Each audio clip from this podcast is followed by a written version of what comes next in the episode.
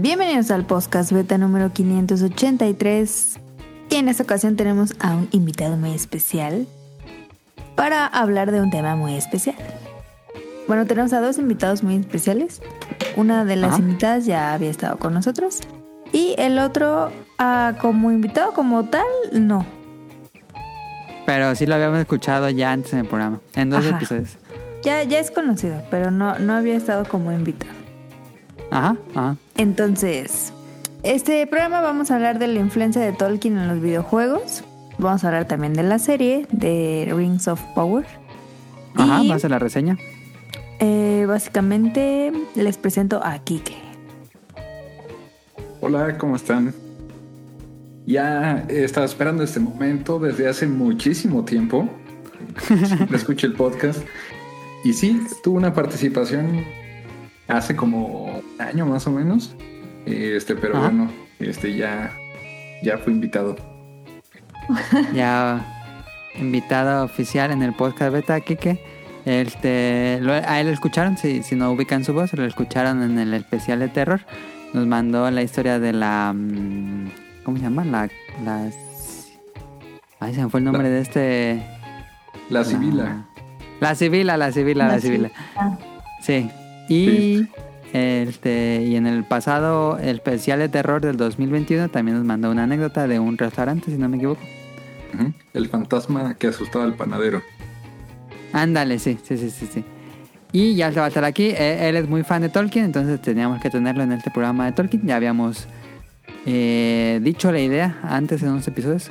Y bueno, y también tenemos a Caro o Mika, que eh, regresa después de su episodio de, del de Orígenes, que estuvo con, con Daphne, esta Aline y Andy.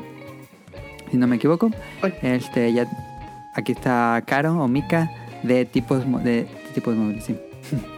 Sí, sí, de tipos móviles. Hola, hola. Este, muchas gracias por invitarme y pues yo muy contenta para platicar de Tolkien ahora de este lado.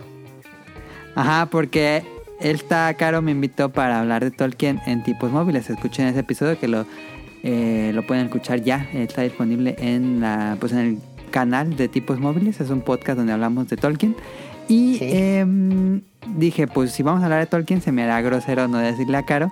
Así que me gustaría estar en un podcast beta. Y aparte, este a ella la escuchan muy recurrente en los especiales de Zelda de Pixelania, donde da notas de la cultura alrededor del juego. Y generalmente, bueno, creo que tal vez generalmente ah, hay cierta mención a Tolkien en The Legend of Zelda. Entonces, este, por todo esto quise invitar a Caro y aceptó la invitación. Muchas gracias. Muchas, muchas gracias por invitarme otra vez. Ahí está. Y bueno, como ya dijo Caro, vamos a hablar de esto. Vamos a hablar de mm, Rings of Power, de un anime de bricolaje y de la influencia de Tolkien en videojuegos. Entonces vamos a comenzar este episodio 583.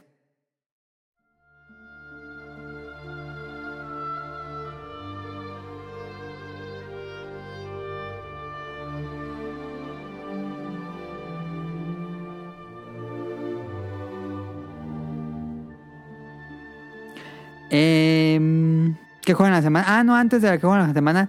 Digo, las preguntas eh, que siempre hacemos a los nuevos invitados, pero por. Pues sí, sí es nuevo invitado este Kike. Este. Pero va a ser gracioso porque ¿cómo conoció al podcast beta? Pues por caro, creo yo. Pero Kike, ¿recuerdas algún episodio con el que ha- habrás iniciado el podcast beta?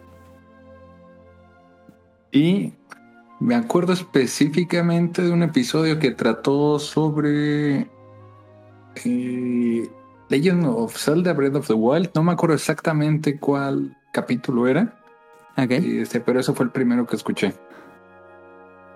ok, ok, ok. Em, no sé, estoy pensando en alguno, pero tenemos mucho donde hablamos de Zelda. Eh, Y me dice que sí escuchas el programa. Claro, sí, sí, sí, lo escucho en el coche. Este, a veces cuando viajo en carretera lo, me lo echo.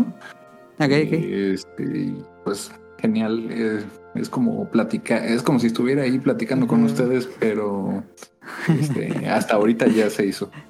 Como el meme ese del que está con el cereal. Y eh, la pre- las preguntas clásicas es, este, ¿te gusta la, ¿La Coca o Pepsi? Bueno, ¿te gusta, si te gusta el refresco, cuál te gusta más, la Coca o Pepsi?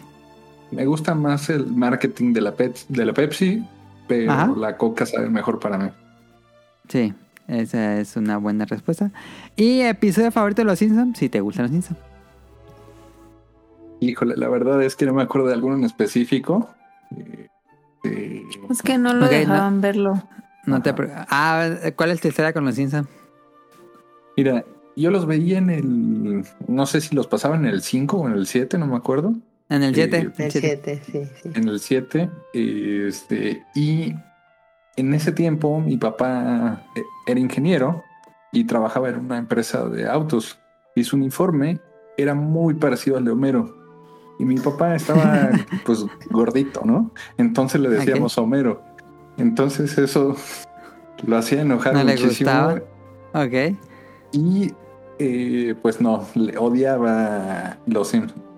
Este, entonces pues casi nunca lo veíamos por eso. Pero eh, le Ah. decíamos Homero. Qué grosero. Es prohibitivo el programa. Ok. Eh, bueno, están las preguntas que les damos a los invitados. Ahora sí, que ¿jugaste algo una semana? Y jugué la expansión de aniversario de Skyrim. Eh, Ok. básicamente le pusieron los mods de, del videojuego Sí. en PC y en Ajá. PlayStation, creo. Entonces ya lo subieron a Switch y abrieron minijuegos de pesca. Ahora ya puedes acampar, tener hambre, tienes que dormir, descansar, cuidarte del frío. Este, y pues bueno, hay un poquito más que le agregaron. Ok. Perfecto. ¿Algo más? Ah, ¿No? Ok. Este, Caro, o el que ya otra vez vamos a... Voy a decirle Mika otra vez para... Sí, sí, sí, Para no sin confundir. problema. Mika, ¿jugaste algo esta semana? Esta semana eh, estuve, empecé a jugar eh, The Legend of Zelda Links Between Worlds para ya. Ah, ya empezar. acabaste entonces Ya acabé Skyward. Skyward Sword. Sí, de hecho. Ya este, viene, ¿no? El, en El martes, semana, ¿o? este martes Ajá, ya, ya sí. es este el especial, entonces eh, escúchenlos y acompáñenos ahí en Pixelania para, para que conozcan nuestras opiniones y demás. Entonces ya más que terminado, ya con, con mis datos y todo. Y este de una vez ya me arranqué con el siguiente juego que va a ser Link Between Worlds. Es mi Ujú. Legend of Zelda favorito. Sí, Entonces sí, sí, sí. ve- veamos eh, si todavía se mantiene o es más mi Ah, memoria ok, y recuerdo que, lo tengo ahí, pero ahorita Ajá. ya estoy en eso. Y ya. Yo también nomás lo he acabado una vez, pero me gustó muchísimo. Ujú. Sí, a mí me gustó muchísimo y pues bueno, ahorita voy por la segunda vuelta. Esperemos si me vuelve a encantar. Yo le presté a Caro Links Between Worlds, pero dijo que estaba muy complicado y nunca lo siguió jugando. ¿Cuál era ese? El de El del 3D es uno que 3DS. se ve vista aérea. Ajá. Ah, sí, estaba Y difícil. que se peguen las paredes. Está bien padre, Caro. Dale la oportunidad otra vez. Está muy chido. Bueno, tal vez. Bueno. Si ya, si ya ¿jugaste al- Breath of the Wild, ya esto Ya. se te va a hacer nada. Mm, Ok, ok. Voy a, voy a darle la oportunidad. Muy bonito. Bre- bre- Link Between Worlds, perdón. Este, ¿Tú, Caro, jugaste algo semana? Pues nada más estuve jugando minijuegos del Kirby Forgotten Land, que no he terminado. Ajá. Y ya. Ok. Eh, yo he estado jugando The Binding of Isaac. Caí de nuevo ese hoyo de Binding of Isaac. em, porque ya viene God of War. No quise empezar otro juego porque pues ya este martes o este miércoles sale God of War Ragnarok. Y ya, ya quiero saber qué, qué, qué va a pasar con la historia. Porque el, el 1 te deja con el cliffhanger. Entonces, el 1 fue de 2018. No, pues ya cuatro años para ver qué pasó. Bueno, pero ya viene, ya viene God of War. Este nada más he estado jugando The Binding of Isaac. Am, pues ahí estuvo eh, lo que jugamos esta semana. Vámonos al Beta Quest.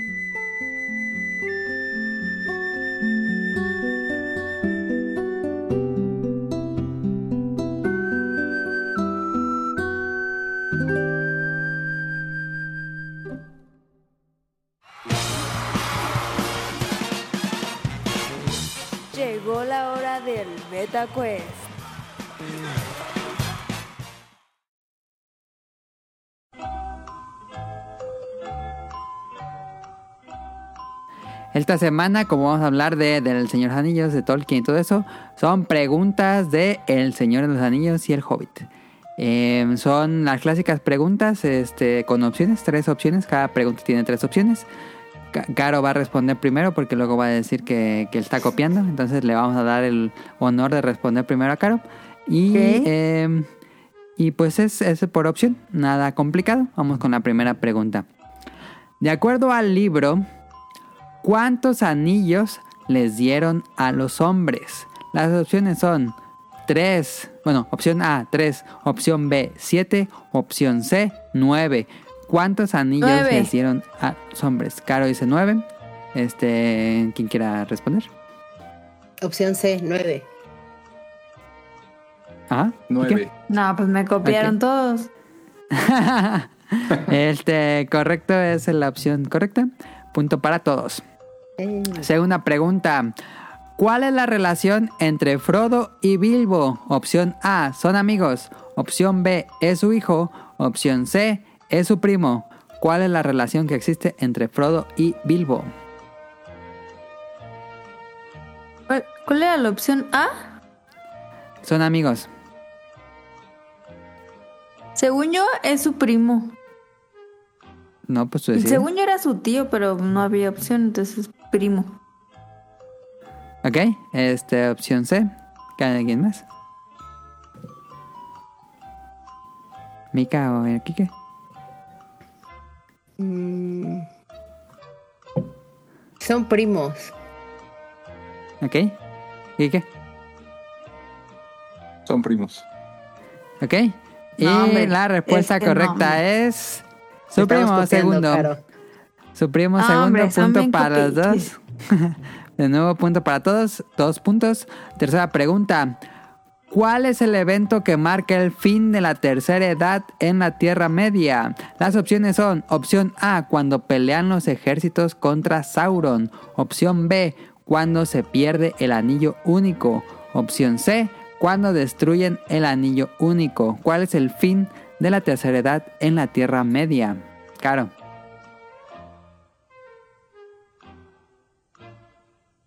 ¿Cuál es el Claro. fin de la Tierra Media? A ver, otra vez ¿Cuál es el fin de la tercera? ¿Cuál es el fin de la tercera edad de la Tierra Media? ¿Cuándo pelean los ejércitos de Sau- contra Sauron? ¿Cuándo se Ajá. pierde el anillo único o cuándo destruyen el anillo único? Cuando lo destruyen, claro que sí. Ok, este. Mika o Kike. Cuando lo destruyen. Hombre. Kike. Sí, cuando lo destruyen. Ok, punto para todos. Tres puntos va empatado esto, muy bien. Este, cuarta pregunta. ¿Cómo se llama la fortaleza de Sauron en Mordor? Las opciones son Casa Doom. Opción No. B, Barad-dûr. Opción C, Isengard.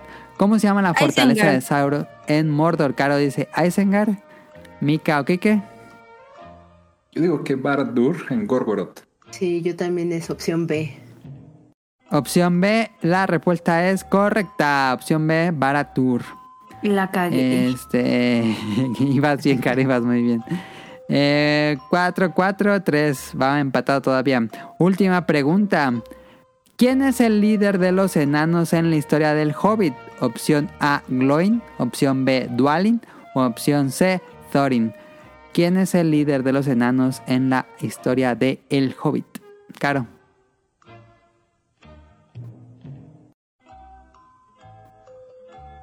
Caro. Ah, cu- ¿Cuáles son? A ver otra vez. Está googleando.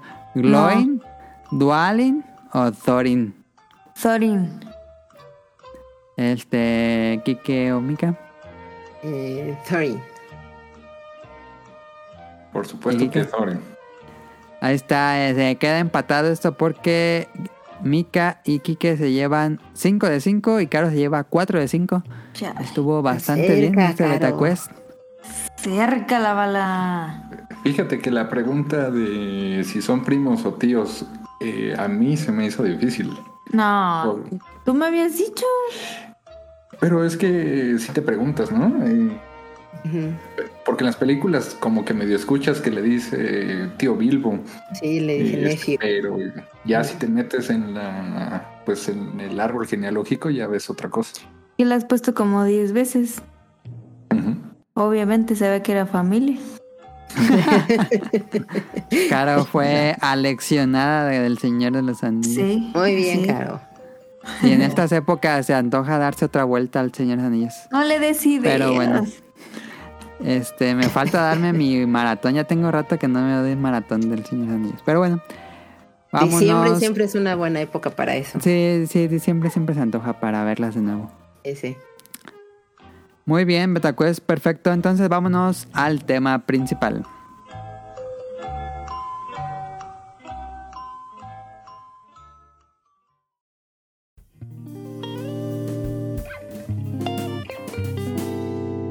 Tema principal.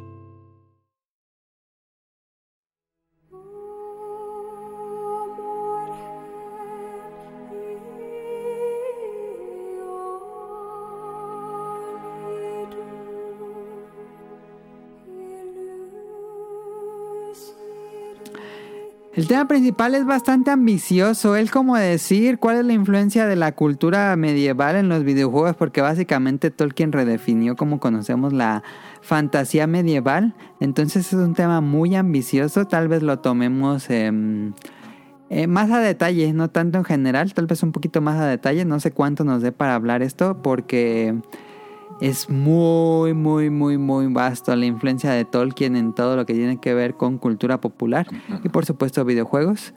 Pero bueno, vamos a empezar el tema principal. Eh, Tolkien, pues no, no es necesario ni siquiera introducirlo. Eh, me gustaría pensar que los que escuchan este episodio o este programa saben quién es Tolkien, pero bueno, es el escritor del Señor de los Anillos. Era un, pues bueno, fue un maestro lingüista que combatió en la Primera Guerra Mundial y pues eh, se volvió escritor. Y si quieren saber muchísimo más de Tolkien, en serio les invitamos a escuchar ese episodio de Tipos Móviles donde hablamos así a detalle de su vida y de su obra. Entonces, este, ese puede ser un buen compendio a este episodio. eh, si les interesa, es un gran episodio, quedó muy bien, muy bien. Entonces, chequenlo ahí, tipos móviles. Em, pero bueno, Tolkien básicamente redefinió los cuentos de hadas, que era la fantasía medieval, porque antes pues sí había cuentos eh, medievales, había fantasía medieval, pero dejando de lado las mitologías como la nórdica, que pues era un poco más elevado el, pues, ¿cómo decirlo? Como el mito, eh, todo lo que era de fantasía medieval, pues eran cuentos para niños, fábulas, eh, cosas que los niños podrían aprender valores, pero que se, se- se- seguía sintiendo para niños. Y lo que hizo Tolkien fue que redefinió todo esto. Eh, ya no tenía como siempre personajes como muy infantilizados. Le dio un tono, una seriedad, una solemnidad a estas historias. Y retomó de todas las mitologías. Y pues básicamente eh, después de sus obras, después de que lanza sus, eh, lo que es el Hobbit y luego unos años después el, todo el Señor de los Anillos, pues ya con esto altera por completo cómo conocemos la eh, fantasía medieval y pues eh, afectaría así como la sombra de Mordor afecta a toda la cultura popular porque eh, pues en esa época digo no fueran como los libros más populares de su momento pero eh, entre como el grupo de fanáticos de lectura y que a su vez fueron como estos nerds estos eh, fanáticos eh, empezaron como a pensar como como porque leían la historia de Tolkien y decían cómo nos gustaría vivir en ese mundo y hacer esas aventuras entonces Gary Gygax y Dave Arneson fueron los creadores de lo que conocemos Dungeons Dragons. Si han digo también me gustaría pensar que todo el mundo sabe que es Dungeons Dragons o Calabozos y Dragones pero si vieron Stranger Things, es, algo que juegan muy recurrente en esa serie. Eh, es un juego de mesa eh, que los jugadores toman el rol de un personaje y van en una aventura. Este, esto obviamente es parte de la influencia de, de Tolkien. eh, tanto así que Dungeons and Dragons toma elementos directos de Tolkien que así directísimo que la sociedad de Tolkien, que es una sociedad que se encarga como de cuidar los trabajos de Tolkien, eh, les dijeron que cambiaran los nombres para que no alterara o entrara en, en problemas de derechos, porque en Dungeons and Dragons pues se llamaban Ents, que los cambiaron a Treants, los Balrogs los, cambiaron a Baldor Demons o Demonios Baldor, y los Hobbits que se llamaban tal cual hobbits, se los cambiaron a halflings o medianos, que es, ahora es muy popular en la fantasía medieval, que se llamen medianos. Y bueno, así fue, esto fue creciendo y creciendo, los, los fanáticos de Dungeons and Dragons que fueron creciendo alrededor de, de, Occidente. Y estos mismos nerds, pues estaban los, comenzaban las computadoras de personales y comenzaban los videojuegos pues dije, vamos a adaptar las mecánicas que se usan en el juego de Dungeons and Dragons, que es con dados y decisiones del jugador, y comenzaron a adaptar los, las obras de Tolkien a videojuegos. Y por supuesto el, juego tal cual de Calabozos y Dragones, Calabozos y Dragones lo adaptaron a videojuegos. Y eh, a finales de los 70, este, hace muchos años ya, este, hubo, ¿cómo se llaman? Estas eh, novelas interactivas o mm, novelas, ah, ¿cómo decirlo? Eh, donde tienes que teclear para ir avanzando. Y bueno, también hubo RPGs. Y por supuesto, todo esto generó lo que tenemos a Wizardry y Ultima, que a su vez eh, influenciaron a creadores en Japón, que como ejemplo Yuji Horii, Yuji Horii juega el Top 2 y crea Dragon Quest, y luego los del Square ven a Dragon Quest y hacen su propio Dragon Quest que se llama Final Fantasy.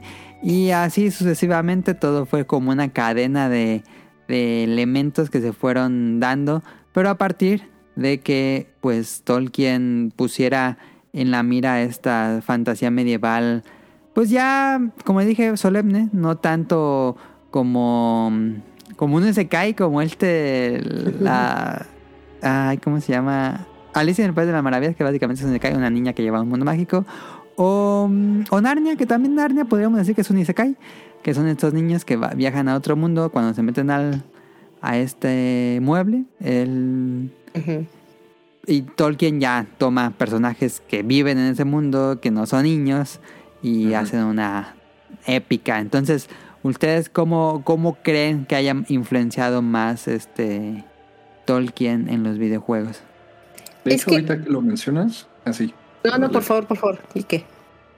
Ah, de hecho, había un club en un pub en Inglaterra y, a la par, en la que Tolkien estaba escribiendo sus cosas, el escritor de Narnia también. Entonces se ponían a, a, decir, ah, pues yo me inventé esto, ah, no, pues yo me inventé el otro. Entonces iban ahí como que nutriéndose y añadiéndose cosas, ¿no? En sus propias, eh, pues ahora sí que creaciones. Avena. ¿Está maullando Avena? Sí. ¿No la escuchan? Sí, sí, la escuchamos. cállate ya. quiere participar, Caro. quiere participar, es fanática de Tolkien. Eh, pero como bien dices, Quique, eh, de hecho, este, este club selecto que tenía ahí en, en Oxford, este Tolkien, pues eran los Inglings y efectivamente estaba ahí este Lewis, que es el creador de, Narnia, y era de hecho su mejor amigo y el que ayudó e influyó para que él pudiera publicar El Hobbit. Y pues vamos, tenían como estas conversaciones, tertulias, etcétera. Eh, que no voy a repetir lo que ya hablamos en algún momento en, el programa de, de, el tipo de móviles. Eh, porque ahí profundizamos mucho sobre ese tema. Pero creo que lo dijiste muy atinadamente, Adam. Eh, Tolkien es un personaje que influyó no nada más en los videojuegos, sino en general en, el resto de lo que es toda la fantasía. Y de ahí ah. muchos otros autores, eh, creadores de contenidos y demás, eh, lo tomaron totalmente. Porque lo interesante de Tolkien es que él lo que más quería era inventar una mitología que no existía como tal en su país está la, mitología nórdica, la mitología griega, eh, la romana, etcétera, pero como tal, ellos en, Inglaterra no tenían una mitología, sino muchas veces se apegaban a la nórdica, y que de ahí están los vikingos y todo, pero no es algo que les pertenezca directamente. Y a razón de que tenían esta ausencia, por eso Tolkien quiere crear su propia mitología, y pues bueno, ya sabemos todo lo que construyó.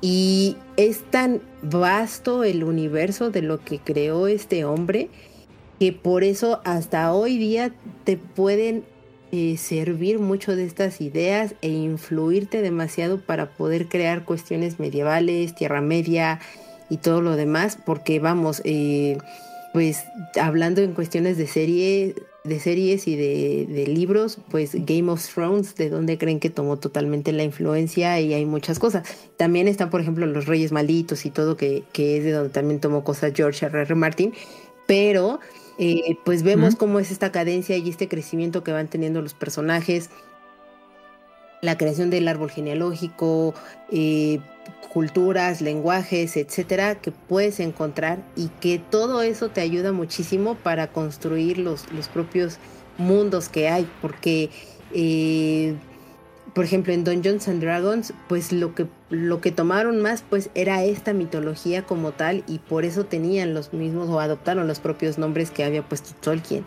Pero pues, ¿Ah? pues por cuestiones de derechos y demás fue de, oigan muchachos, sí les encargo que vayan cambiando porque pues no les pertenece como tal, no tenemos problema y gracias por admirar al señor Tolkien, pero no es de ustedes. Y está, está padre, o sea que no fue con, como con tanto problema, sí hicieron ese cambio y pues por el contrario lo tomaron como eso, como lo que es un, tributo, bueno yo lo veo así que es como un gran tributo que le hicieron a el autor. Y bueno, Calabozos y Dragones, qué nombre más relacionado al Hobbit no se puede. Eh, en cuanto yo había puesto aquí, ah sí, No, no, sí, sigue, sigue. Este, ya he puesto aquí que ya como cosas más eh, detalladas que podemos decir que influenció es uh, The Legend of Zelda. Que bueno, The Legend of Zelda es tal vez este poquito más cerca a los clásicos cuentos de hadas, pero se siente un tono más épico en los últimos, em, bueno, desde los noventas.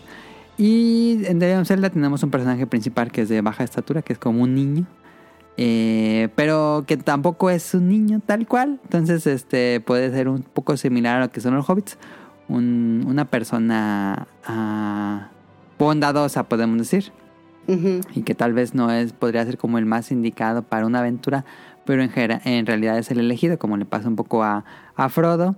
Eh, en The Legend of Zelda se creó también toda una mitología acerca del mundo. Al hicieron una línea del tiempo que está medio rara, pero hicieron toda una mitología alrededor de la serie. Y, mundos y regiones, razas, eh, muy, todo, todo, todo, todo como muy contenida. También me recuerda mucho al trabajo de Tolkien. Y por supuesto hicieron, y si bien no hay un eh, lenguaje tal cual, si hay una... Mm, como había puesto una Ah, pero, sí puedes decir ¿Ah? que es un lenguaje, porque eh, sobre todo cuando, eh, y todos los que han jugado The Legend of Zelda, cuando llegas a algún calabozo o llegas a algún punto donde tienes que descubrir parte de lo que es la historia o la, mitología misma del juego en cuestión o en torno que estés jugando, siempre llegas a una piedra, pared o lo que sea que está escrita con algunos jeroglíficos es un, dialecto. Es un, lenguaje propio que han creado del de, juego. Digo, tal vez no se, no se repitan o no se parezcan entre sí, o entre una entrega y otra y todo, pero pues en el mismo juego sí han creado ese, ese lenguaje o idioma, por decirlo de alguna manera, eh, que llega Link y pues lo lee. Y obviamente, pues el acompañante que tiene puede ser Navi, puede ser Fry, puede ser eh, esta Mitna, pues le dicen, ah, mira, tú no le entiendes, pero te lo voy a traducir. Ya le dicen, el mensaje es bla, bla, bla, y ya le empiezan a contar ah. como toda la, historia o la mitología que viene en, el juego que estás jugando de Zelda. Entonces, pues creo que sí está ahí también muy marcada esta influencia, porque como bien dijiste, eh, nada más es ver la propia descripción de, de Link, cómo está y que tiene todo eso. Para mí, la, parte más notoria que tiene Zelda es en los Kokiris. Porque viven en este bosque. Sí, sí, son como los hobbits. Sí, o sea, viven en el bosque, tienen como esta vida muy armónica, no crecen, pero ya son adultos y tienen como su propia complejidad en, esa aldea o en esa Ajá, región ajá. del mapa que te están platicando y pues está este personaje que a veces pertenece, a veces no pertenece a, a la, a la propia aldea de los Kokiri y tiene que salir en una en busca de esta aventura que al final del día es lo que hace Bilbo y que es lo que hace Frodo también en, en los libros de Tolkien. Entonces, Y también tiene su... Sí, sí, sí, sí, perdón, perdón. no, no, eh, es, es como muy directo ahí el, el reflejo de, de esta Ah. influencia y han tomado en algunos otros eh, juegos pequeños detalles o, o destellos. Ahorita del que más me acuerdo es, por ejemplo, en, en Twilight Princess, que te enfrentas a un... Pues es una cosa al- alada, muy extraña, con un cuello largo, todo negro. Y a mí me hizo muchísima referencia a los Nazgûl, que, que te narra Ajá, Tolkien y que te dice cómo son y todo. Entonces, hay detallitos así que en el juego vas captando o que por lo menos uno que es así muy fanático de Tolkien dice, ay, es que esto se parece a tal cosa, ¿no?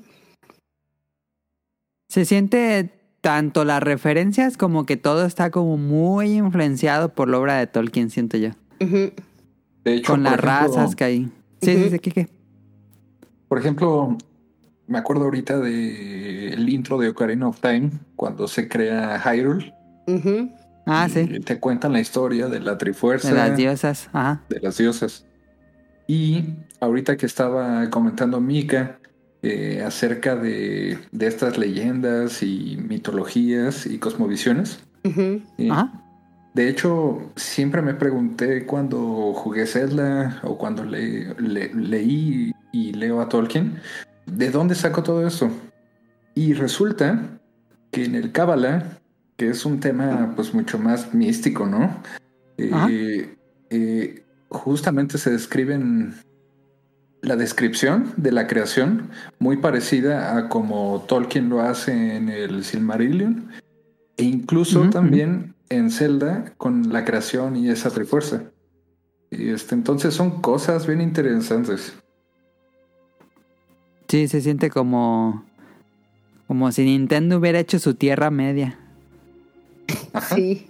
Es que, es que, bueno, para mí sí es como, como esa parte de la creación de precisamente toda una mitología en una de las franquicias. Para mí, por eso creo que The Legend of Zelda es de las franquicias más fuertes que tiene Nintendo, pero porque empezaron a, a construirla y robustecerla a lo largo de todos los años, dándole Ajá. pues esa personalidad y respetando algunas cosas que incluso eh, pues tienen esta trascendencia o esta evolución las propias especies que tienen ahí mismo, ¿no? Y eso lo, lo ves en Wind Waker, que hay personajes que habías visto en otras entregas que ya no existen, pero que en Wind Waker digamos que es la evolución de esa raza. Y no es que haya desaparecido, sino que evolucionó o se modificó a alguna otra. Y pues de eso te habla totalmente esta, esta parte del crecimiento de lo que van siendo las propias razas en los distintos mundos de Tolkien y que si tuviera voces en Zelda, estoy casi segura que tendrían acentos diferentes, así como lo marca tanto en los libros como en las películas. En las películas no se nota tanto, pero en los libros sí se nota mucho este cambio de acentos y demás a lo largo de lo que es el recorrido, que te acompañan mucho para ir acompañándote en el camino. Sí, ahí vemos las.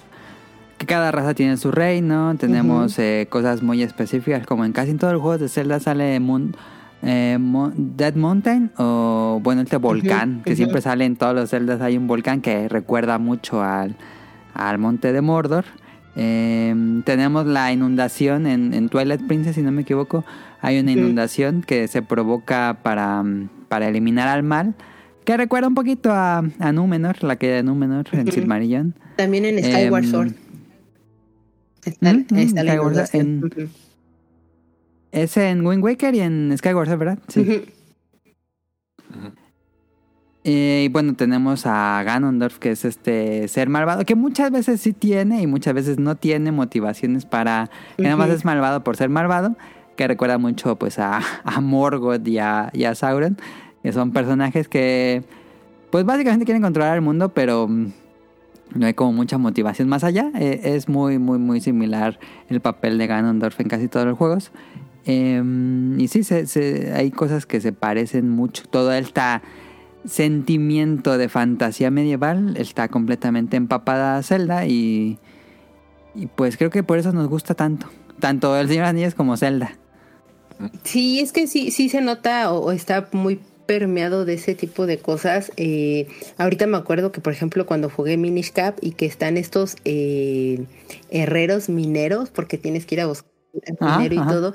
Y pues es que yo decía, es que, es, que son los enanos, o sea, te están platicando cómo, cómo vivían, cómo trabajaban las cosas, porque incluso te hablan de que pues ellos están hablándole y, y, demás a las propias piedras y les van diciendo cosas y demás. Entonces eso está, está padre.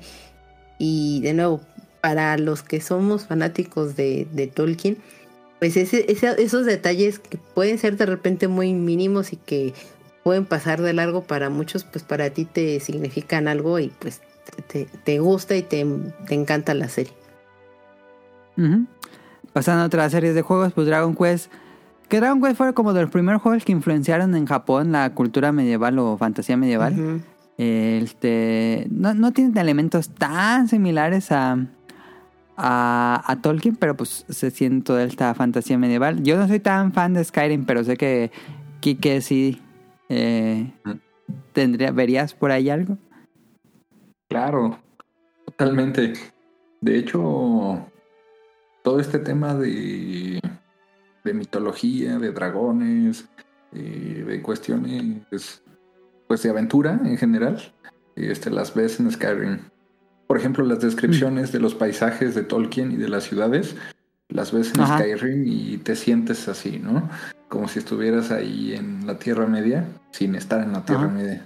Las razas, hay raza enana, hay elfos oscuros, hay elfos altos, hay elfos normales, y pues un montón de razas que, bueno, tú puedes elegir la que tú quieras, eh, diseñas tu avatar y pues ahí andas, ¿no? Eh, haciendo tu misión, tus, tus, tus viajes.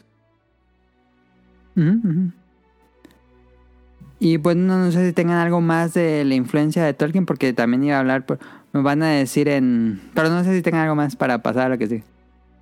Mm, no, sigue si quieres. ok, ok, Sí, ¿qué, Sí, mira, yo les quería preguntar, ¿cómo ustedes llegaron a Tolkien?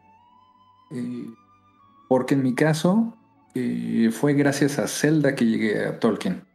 Ah, qué interesante, a ver. A ver. Porque uno, uno diría, ay, me regalaron el libro, ¿no? Y lo leí. Pero en mi caso no.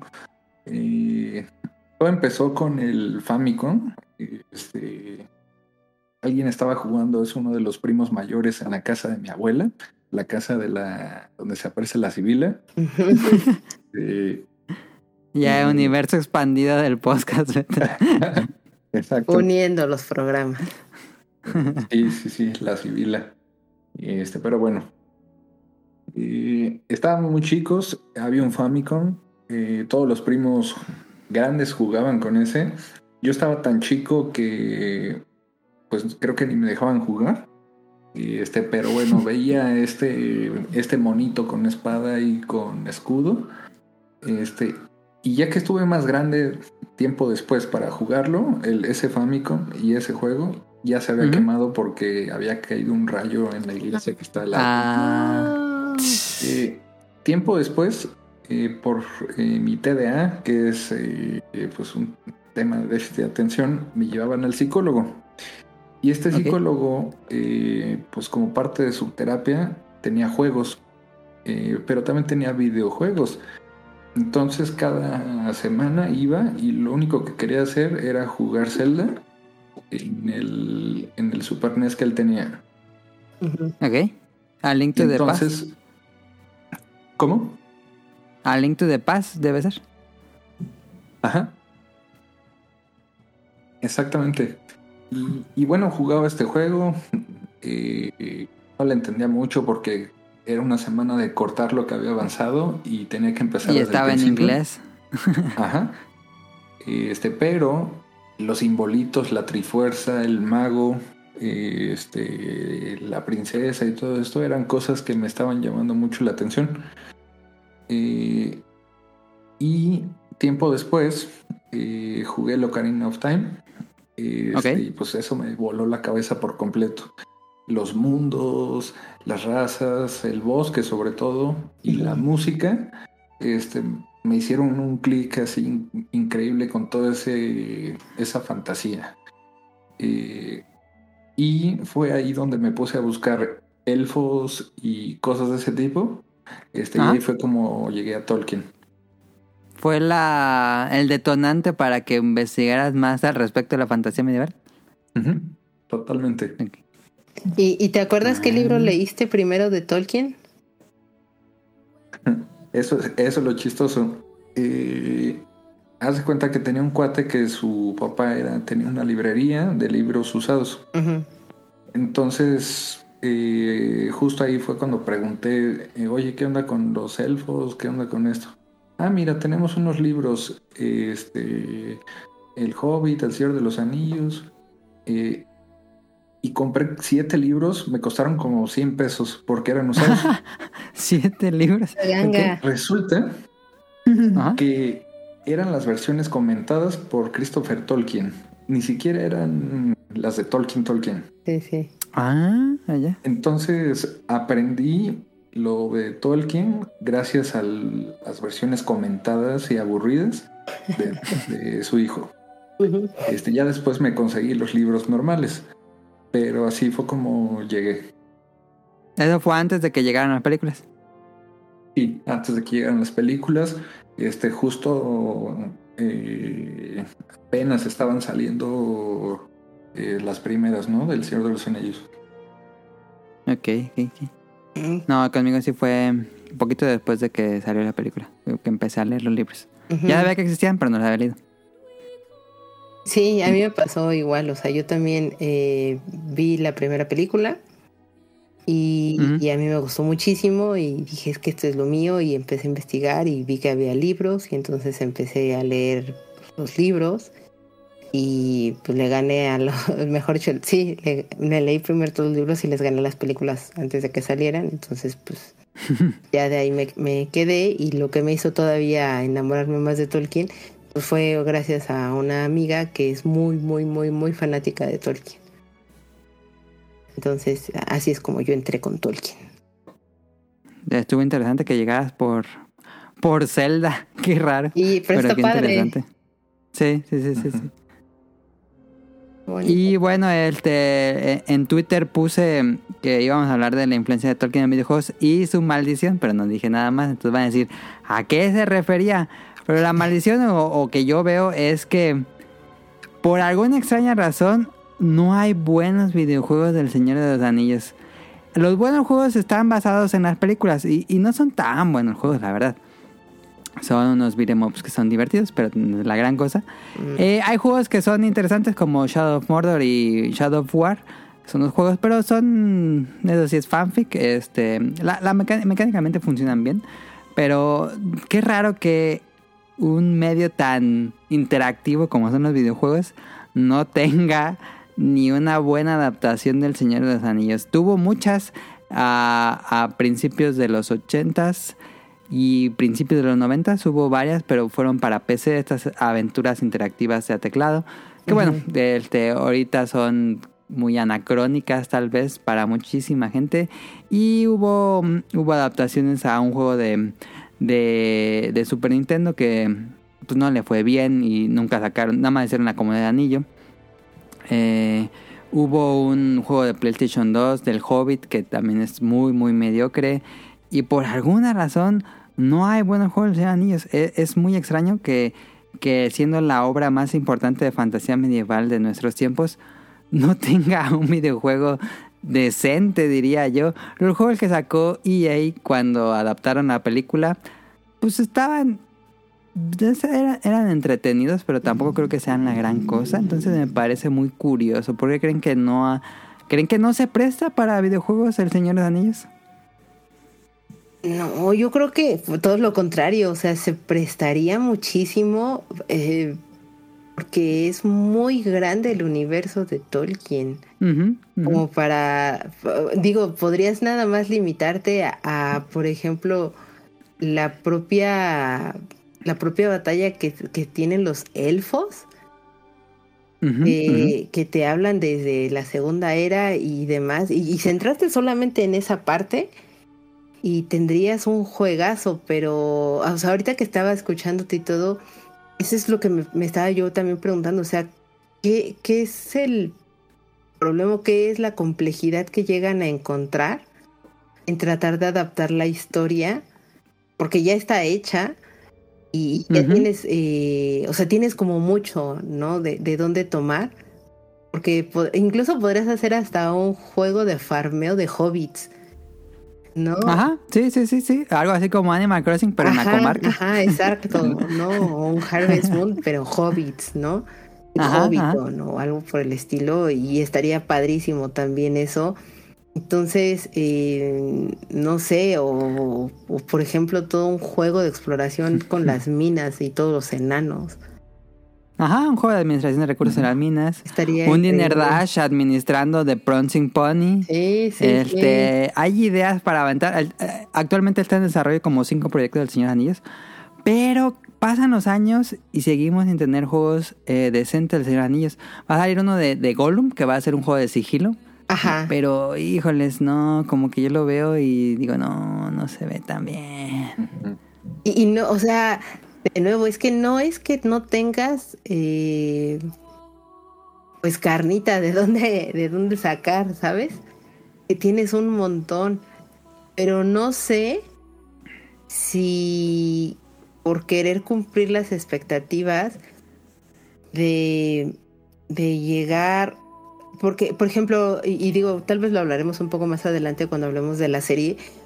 Pero yo lo que veo es que aquí tienes dos públicos. El público que es muy, muy, muy fanático de los libros, o sea, de la obra de Tolkien, que es súper purista y quieren así Ajá, Tal cual, Tom ¿no? Bombadil siempre. Eh, sí, sí, sí, sí, O sea, quieren así, tal cual, eh, como viene la letra y como su imaginación les da y todo. Ajá, eso ajá. que llegar a la imaginación de un humano es imposible, ¿no?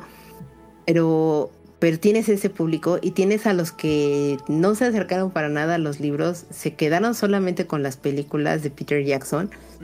Y entonces Peter Jackson creó una imagen colectiva, masiva, eh, de ese universo. Y entonces tienen que cubrir esas expectativas.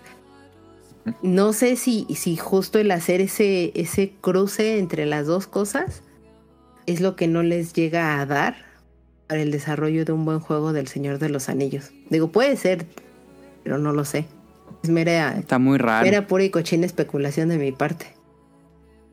Tal De vez hecho- ha, ha tenido mala suerte. Sí, Kike. De hecho, esas, o sea, las películas de Peter Jackson Mm. se parecen mucho a una serie animada que salió mucho antes. Sí, hubo una película animada del Señor de los Anillos.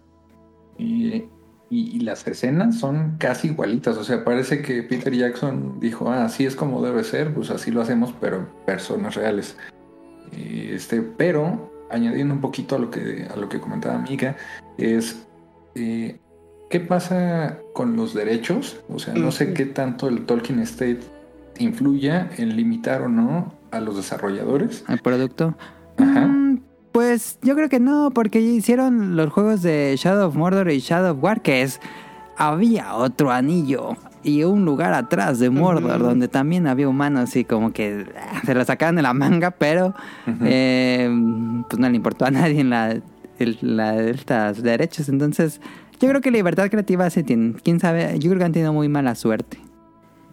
O no han Sí. encontrado al, al escritor ideal para que Tal pueda vez. formular todo esto. Es que es, es que es, bueno, es muy complejo porque tiene que sonar a Tolkien.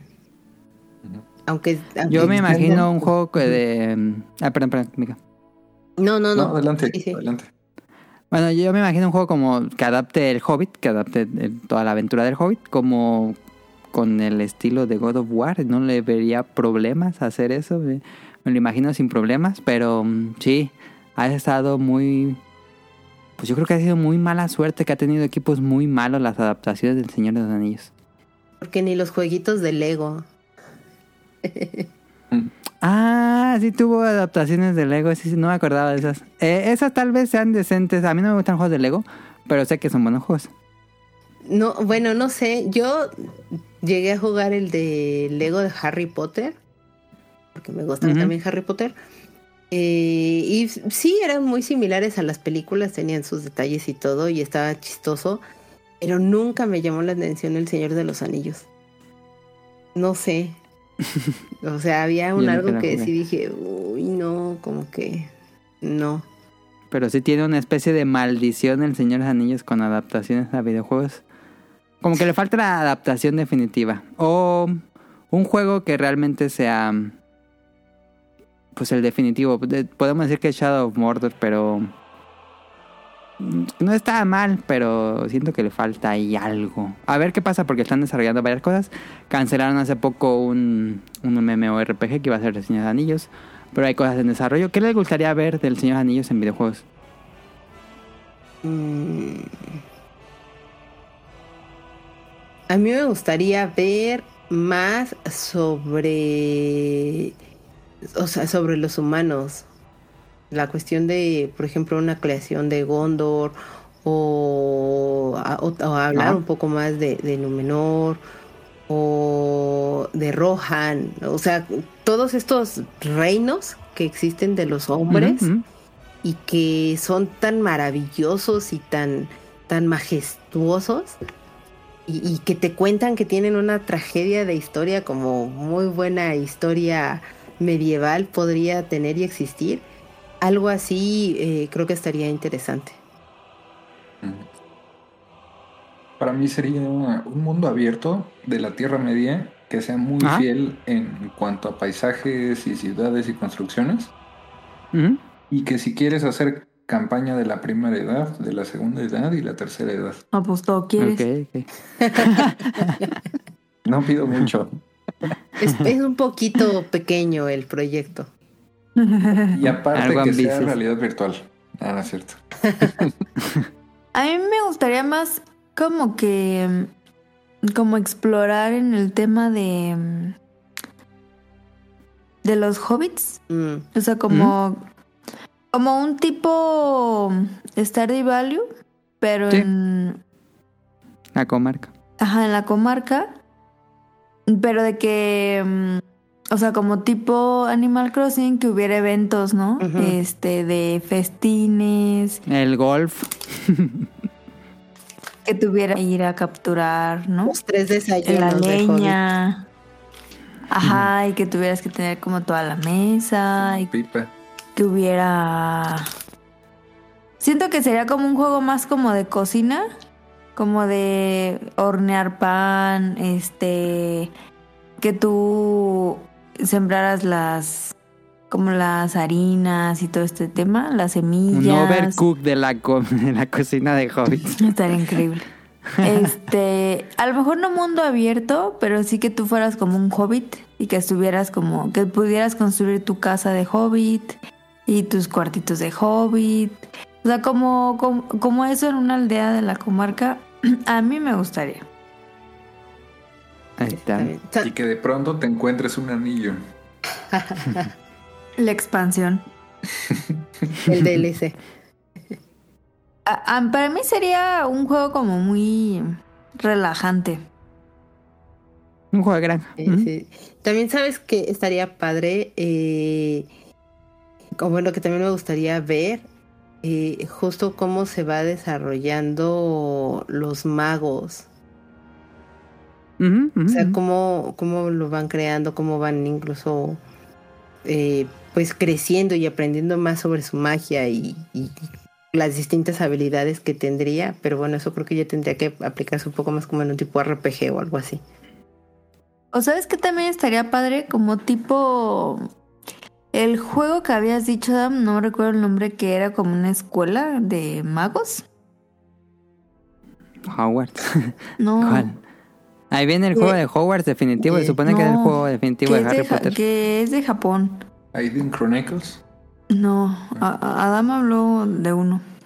A lo mejor estaría padre como una escuela de elfos y que estuvieras como entrenando las habilidades que tienen los elfos de ataques y de peleas, de espadas, de flechas. Y que luego ya, o sea, que fuera como en la escuela y que tuvieran como varias campañas ya en. Pues ya con, con gente mala. Ya que hagan un musou, yo quiero que hagan un musou. Siempre quiero que hagan un musou del Señor Anillos. Pero bueno. Este, pues ahí quedó el. Creo que con eso podríamos cerrar el tema principal. Sin duda influyó así bestialmente en todos los, los productos que conocemos. En esta última trilogía de God of War pues, se siente mucho el tono de, de Tolkien porque pues es muy nórdico. Todas las runas, todos los escenarios. Se siente muy, muy Señor de los Anillos. Pero creo que por eso me gusta más esta nueva trilogía. O Bueno, no es trilogía, es do- dos juegos recientes de God of War. Em, y bueno, ojalá que algún día tengamos como un juego que lleve, como lo que hizo Peter Jackson, que llevó al mainstream al Señor de los Anillos, que lo colocó en un altar casi casi en, en Hollywood a- al Señor de los Ujú. Anillos. Pues falta que pase eso en videojuegos, creo yo. Sí, un juego Totalmente. digno de, de Tolkien. Ujú. Ujú. Y, y si se puede hacer una mención especial de un juego que se llama Fable. este, que Ah, es Fable un- de Peter Molyneux, sí. Ese lo jugué muchísimo también. eh, y, y creo que también tiene esta vibra de, del Sí. viaje del héroe. Ajá, porque tú decides, deci- tomas decisiones buenas o malas. Sí, exacto. Sí, Que se supone que está en desarrollo un nuevo Fable, pero pues quién sabe, no han dicho nada. Pero Fable está, eh, digo, no sé, porque desconozco, perdonen mi ignorancia, pero no está más apoyado en el cómic, o bueno, es que es cómic, novela gráfica de Fables. No, no, no tiene que ver. Ah, ok, ok. Este, ahí sí son diferentes. Nada más se llama, se parece al nombre, Fable y Fables, que es este de Vértigo, si no me equivoco. Correcto. Eh, pero, pero sí, yo he jugado, he jugado el juego de Fable y le he leído Fables. Fables. Mm, ya, ya, ya. Pero sí, son, cosas diferentes. Aunque sí hay un videojuego que adapta a Fables, Ah, que es de los cómics. Ok, ok. Este, pues bueno, ahí quedó el tema de esta semana. Muchas gracias por su participación. Vámonos al opening de la semana. Y ahorita vamos a seguir hablando de del Señor Anillos. Pero bueno, vamos al opening de la semana y ahorita venimos.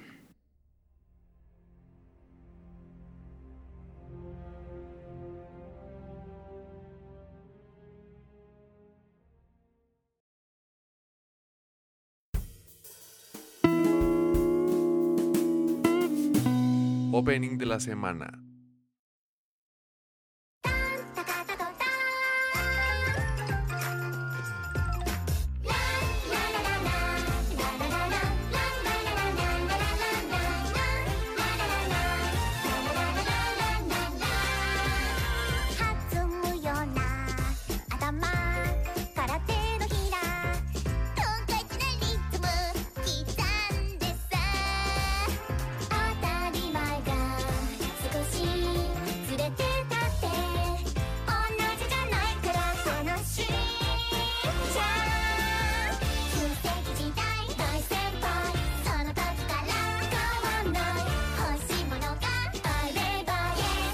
today. Yeah!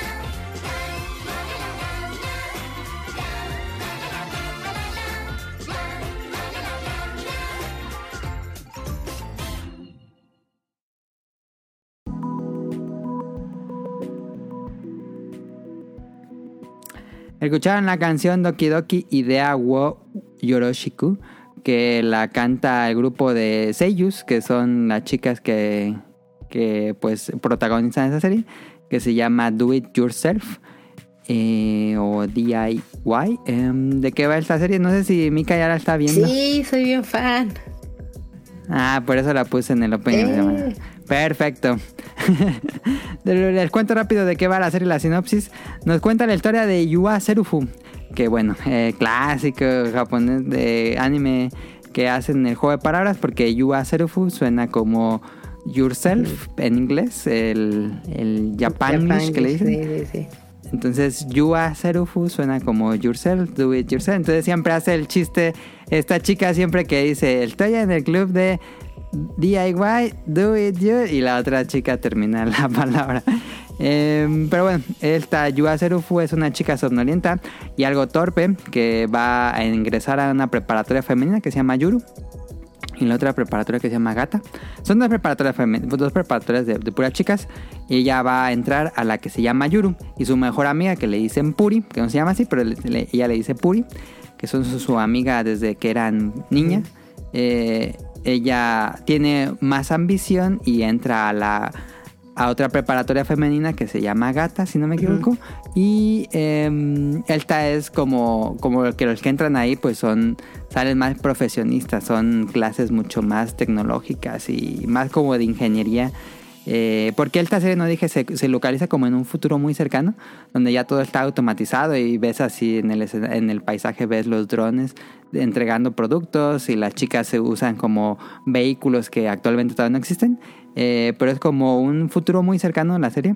Pero bueno, Yua Serufu eh, conoce por alguna cosa, de- conoce a, la, a, un- a otra chica que va en tercero de, de, de esta preparatoria, que es la líder del club de bricolaje.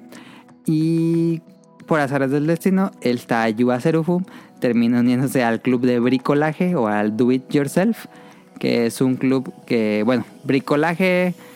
Eh, ¿Cómo definirían el bricolaje? Si alguien no conoce esa palabra. Pues es manualidades o utilizar Ajá, o crear ajá. cosas. eh, muchas veces puede ser con material reciclado o con materiales Ajá. nuevos, complementándolo con materiales reciclados o que ya se pueden considerar desechos, muy entre comillas, y crean Sí. una cosa nueva, ¿no? Totalmente. Ajá. Ese es el club de bricolaje que tienen esta... Ya saben que en los animes de este estilo siempre hay como un club y los, los estudiantes se unen a algún club. Entonces en este es el club de bricolaje y es el mismo trope de, de este género que solo hay dos personas en el club. Entonces les van a decir que tienen que tener cinco personas mínimo para que el club siga teniendo fondos. Y pues el objetivo de las chicas es que más, más gente se una al club para que no lo cierren. Que es un trope que incluso se burlan dentro de la serie, que esto es muy común en las series de ese tipo, porque sí sigue repitiendo, pero me pareció muy gracioso. Eh, la animación está súper, súper, súper bonita. Es una estilización que recuerda mucho al anime de principios del 2000, con muy pocos trazos. eh, entiendes perfectamente el, el estilo del personaje. Es muy minimalista, podríamos decirlo. Eh, muy bonito, muy, muy, muy, muy bonito. Tenía mucho que no veía este estilo, eh, pues muy estilizado. Eh, la paleta de colores es pasteles, todos colores pasteles muy cálidos. Eh, todos los fondos son acuarelas. Muy bonito, eh, muy, muy, muy. En serio, la serie es muy bonita visualmente. Creo que nada más por lo visual, no importa de qué se trate, ustedes la deberían ver. Y eh, a mí me ha parecido encantadora. Cada personaje tiene su personalidad muy bien definida. Yua Serufu es esta chica torpe que siempre se está cayendo y cada episodio va a la enfermería porque le pasa algo. Eh, la líder del club es como, pues la líder, su personalidad del líder. Otra chica que es como más callada, más tímida. Su mejor amiga que es muy altanera. Y luego llega una nueva chica que es este eh, de Estados Unidos y habla inglés, pero habla inglés muy bien, no es este Japanglish y, y conforme habla en los episodios hace muchas frases en inglés, eso me pareció Ujú. bien que no fue este Japanglish y va- van a llegando personajes. Este, ya hablé mucho, este Mika, ¿qué te pareció? A mí me gusta mucho, eh, desde que yo vi el, el tráiler de la serie, eh, me enamoró, porque como bien dices, visualmente es, es muy hermosa la, la serie.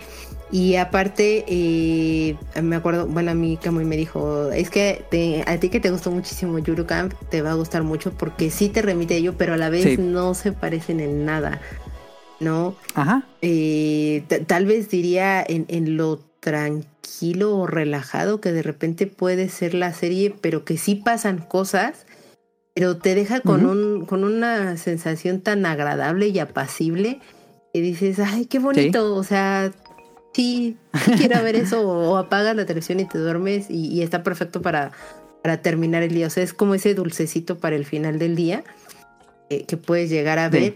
Eh, son muy simpáticos los personajes, te enamoras muy rápido de ellos. Me encantan las mascotas de, de Serufu porque tiene un perro, Ah, sí. tiene un gato y tiene un puerquito. Y el puerquito soy súper fanática de él porque aparte en su familia siempre están comiendo este cerdo en algún tipo de preparación distinta y pues el cerdito siempre está temblando Sí. porque cree que se lo van a comer. E- Eso ya me encantó de, de entrada porque te habla de un personaje que ha aparecido creo que solo en dos, dos capítulos y bueno obviamente en todo lo, en, en el ending pero creo que solo en dos capítulos realmente ha aparecido el, el puerquito pero tiene mucha personalidad y pues ya Sí. que nada más veas eso en una mascota que evidentemente tampoco habla, pues te habla mucho de que sí se nota es- ese trabajo y esa calidez que hay en cada uno de los personajes, en cada una de las tramas. Y, y la trama o la historia principal, que pues es esta eh, reconciliación, por así decirlo, entre amigas, Ajá. eh, está súper bonito y cómo lo están llevando y lo están abordando en cada uno de los capítulos, sí te hace querer saber más y, y- y que, que se reúnan ya al final de cuentas. Y no se te antoja ese chicle o dulce que siempre están comiendo el... Sí. Ay, se me fue el nombre. Ce- Cebú. Sí, sí, sí. Aparte, este, o sea, me encanta porque, bueno, no existen y a la vez sí existen estos autos que son los famosos autos autónomos que todavía no los han lanzado, pero pues aquí ya los ves que son como tan comunes y, Sí. y como una cosa de todos los días y dices, no, es que está increíble porque es una convivencia de esta tecnología con lo cotidiano tan anormal, porque Serufo anda siempre en bicicleta, pese a ser tan torpe. Sí, es este contraste. Sí, o sea, Sí, pese a ser tan torpe todo, siempre anda en su bicicletita todo. Y la que es la líder, eh, pues anda en esta como medio patín. Como patines electrónicos. Y sí. no sé, una cosa como muy extraña, pero que está increíble. Yo dije, yo quiero unos de esos. Sí, están padres. Está, están súper padres, pero lo cual también es como irónico, ¿no? De que exista como en este, en este mundo tan, tan vanguardista, muy entre Automatizado. comillas. Ajá, exacto. Pues un club donde tengas que estar creando, no sé, una banca de esquís. Sí, es el- eso me gusta Sí. mucho el contraste este de, de que ella, una, un grupo de, per- de personajes busca como que todo sea lo más automatizado posible y otro grupo busca reutilizar productos que ya no se usan para hacer cosas como una banca o un, mueble. O el letrero, ¿no? De su, de su propio club. Ajá, Es, es- sí, es sí, sí, como súper bonito. Entonces, sí es muy, muy recomendable. Eh, si les gustó Yuru Camp, les va a encantar esta también. Sí, si les gustó Eurocam, obligado que vean Do It Yourself. Está disponible en Crunchyroll. Y. Pues es un slice of life muy cálido, como dijimos. No esperen una gran trama, no esperen eh, acción o algo así. No, esto es algo así muy tranquilo, muy relajado. Eh, pero, pero tampoco es tan relajado. Sí, sí, sí es este. Sí hay como, ¿cómo decirlo? Suceden cosas en los episodios que te preocupas por los personajes. Sí, porque aparte creo que son tan carismáticos y encantadores los personajes, o sea, están tan bien definidos que desde el primer capítulo y sin que pasen muchas cosas o mucho tiempo de la serie, ya te enamoras de ellos. Sí, sí, sí, sí, sí. Sin duda. Este, ¿Se te antojó verla, cara? Sí, la verdad es que sí. Suena Ya bien. se despertó, cara. No, es que tenía mute. Ok. La Caro, te va a gustar, está bien Pues- bonita. Se escucha muy linda, la verdad. Como muy tranquila. Este, tampoco Caro ha visto Yurukam, que es una gran serie. No, pues Si nunca han visto Yurukam, también ¿Quién recomendamos. fuera tú, Caro, para verlas otra vez por primera vez, Yurukam? Porque también está súper, súper bonita. Mira, yo, yo te voy a proponer este plan. A ver qué te parece. A Todos ver. los días llegas y ves un Ajá. capítulo de Yurocamp antes de que te duermas. Y ya Ajá. dormirás tan plácidamente y feliz. Y te va a durar mucho la serie. Y vas a dormir muy a gusto. Porque ya son do- dos temporadas Y ya. hay dos temporadas, entonces Me encanta tu te va a durar y ya terminas Yurocamp y pues te vas a sentir mal porque dices, ¿y ahora qué voy a ver? Ah, pues es que ya tienes Do It Yourself y ya, ¿ves? sirve que ya se Que de hecho. Hay más también me da ansiedad porque ya salió Mop y no lo he visto. No, pero ese no es para Está dormir, ese no es para buenísima antes de la dormir. tercera Por temporada. los tweets que he visto de Adam, me da más ansiedad. Eh, puedes, o puedes aplicar esa. Ves un capítulo de Mob Psycho y ya después Y ves luego- uno de Yuru Ándale. Kamo, eso Salen ya. el mismo día, ¿eh? Yo veo el miércoles, veo Mob Psycho y luego veo Do It Yourself. ¿ves? Ok. Sí, o sea, de, de lo intenso a lo, lo relajado. Y te digo, es porque de verdad Ajá. estas dos series creo que son un dulce para el cierre del día y a dormir. Tener bonitos sueños. Suena bien. Y ya, nos platicas. Y está pasando el nuevo fenómeno en Japón de que cuando salió Yuru Camp ya vendían, o, o hubo un boom Ah, en sí, Japón, sí. realmente hubo un boom por, por salir a acampar y vendieron productos temáticos de, ca- de campo, de, de acampar, de Yuru Camp. Y ahora que salió You- Do It Yourself, ya eh, en las ferreterías de Japón ya hay productos tematizados de las chicas de Do It Yourself en las ferreterías. No, bueno. Sí, sí, sí. No se les va una. No, no, mente de tiburón tienen ahí. Imprimen dinero ahí, me cae. Pero es que de verdad sí es como Y tan sí te dan ganas, sí, ¿no, sí, Mica? Sí, sí, sí. Sí te dan ganas de, De agarrar bueno, un taladro. mañana voy y entonces poner- a ponerme a construir. Pero no pasa, pero, pero sí te dan ganas, o sea, sí, sí lo hacen ver como tan, tan ay, claro, o sea, no, no se ve tan sencillo, pero tampoco Es es, complicado, fácil. exacto. Sí, Sí, sí. lo puedo hacer. Ajá. Sí, sí, sí, sí, sí. Pues ahí está En la serie de esta semana. Sí, ¿qué, qué? En esta serie preparan comida y se ve este así, digamos que te dé hambre. Mm, no, no, de hecho... Ah. O sea, sí, Eh, sí te- sí, su mam- o- Ajá. No, no es. Pero no es el no es lo principal. Por ejemplo, en Ya. Yurukam sí, sí hay un enfoque más en la comida, creo yo. En Yurukam se te antoja la comida. Ahí sí. Sí, sí te Mm. antoja mucho la comida. Ahí sí, ahí, Ahí sí. en, en un campamento Ahí se sí, te antoja ahí mucho. sí. Ah, Pues bueno, este. Chequenla en Crunchyroll. Está disponible eh, ya y es un episodio de la semana. Van Se llaman cinco, cinco, ¿no? creo. Y es. Ah, ya van un miércoles. buen. Ya, ya casi llega Ya, ya vamos a la mitad y me da miedo que se acabe.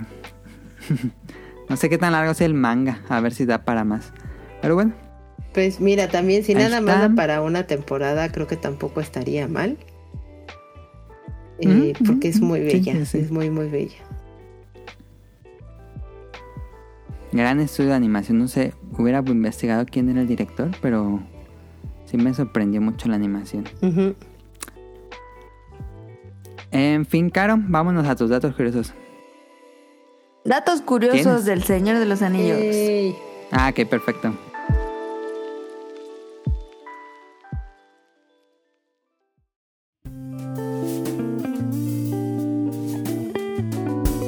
Datos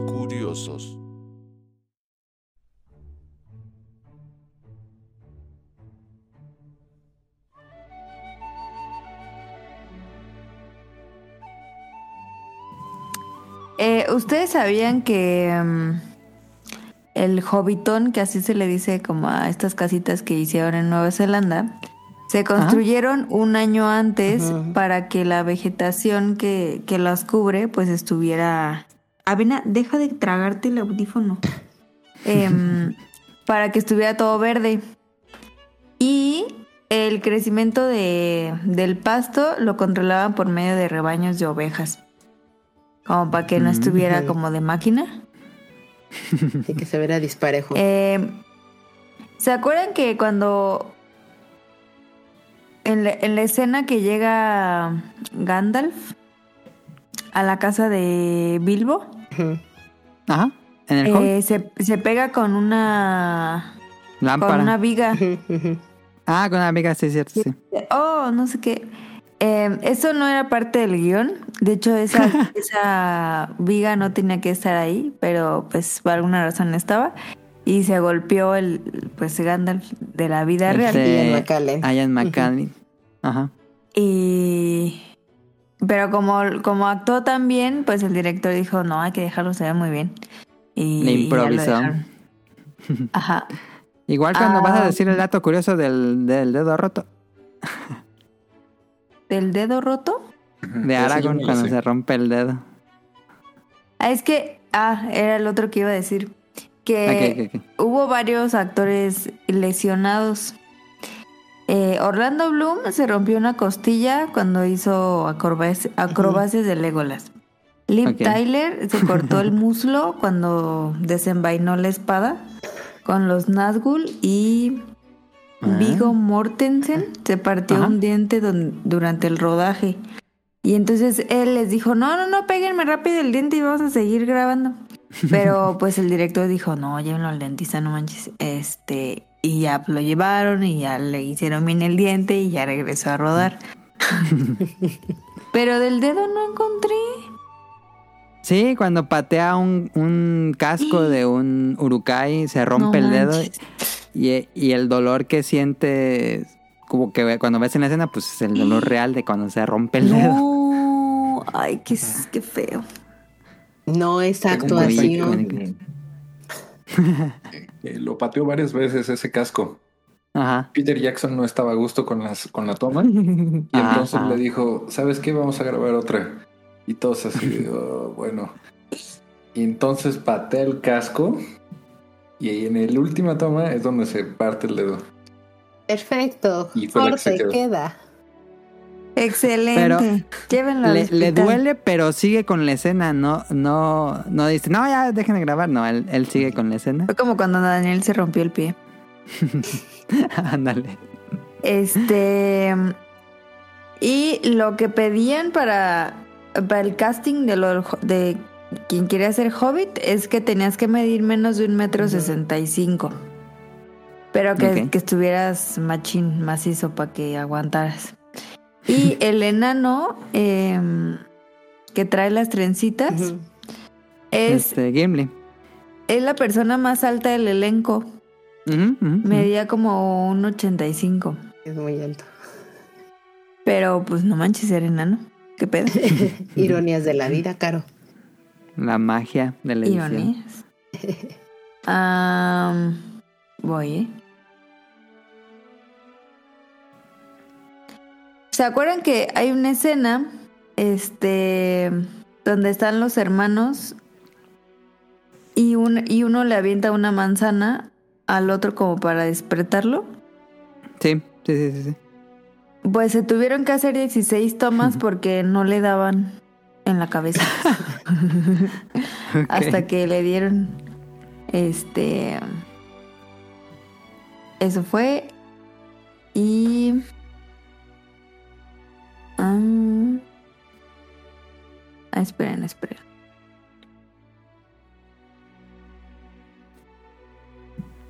Y Nueva Zelanda, bueno, eso ya no es de los Señores de los Anillos, pero como en Nueva Zelanda se grabó, eh, Nueva Zelanda tiene la calle más empinada del planeta.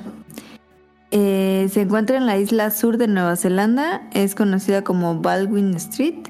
Tiene una inclinación de 31 grados y una, un largo de casi 350 metros. Y es la más Ah, empinada de la historia de la humanidad. Hacer carreritas ahí de algo. Y tiene el tiene un pueblo con el nombre más largo del mundo. No puedo pronunciarlo porque empieza con Taumatahakan Hijangako Wawawatomate. no, pues si dijiste que no ibas a pronunciar. Pukakukapiki Manku Orororu Nuku Pokaigu Nenaki Kinanatatana Tatahu. Tiene nada menos que 85 letras y su traducción en maori es lugar donde tamatea, el hombre de rodillas grandes que se deslizó, trepó y tragó montañas, conocido como devorador de tierras, tocó la flauta a su ser... Ay, no mames. este... Pues ese es el pueblo con el nombre más largo del mundo. Se Ah, mamó, la neta. Y ya. Esa fue la historia de los datos Y son todos curiosos. porque se te acaban. Perfecto. Eh, qué bueno que hiciste datos curiosos del Señor Anillos. Vamos ahora sí a. Random.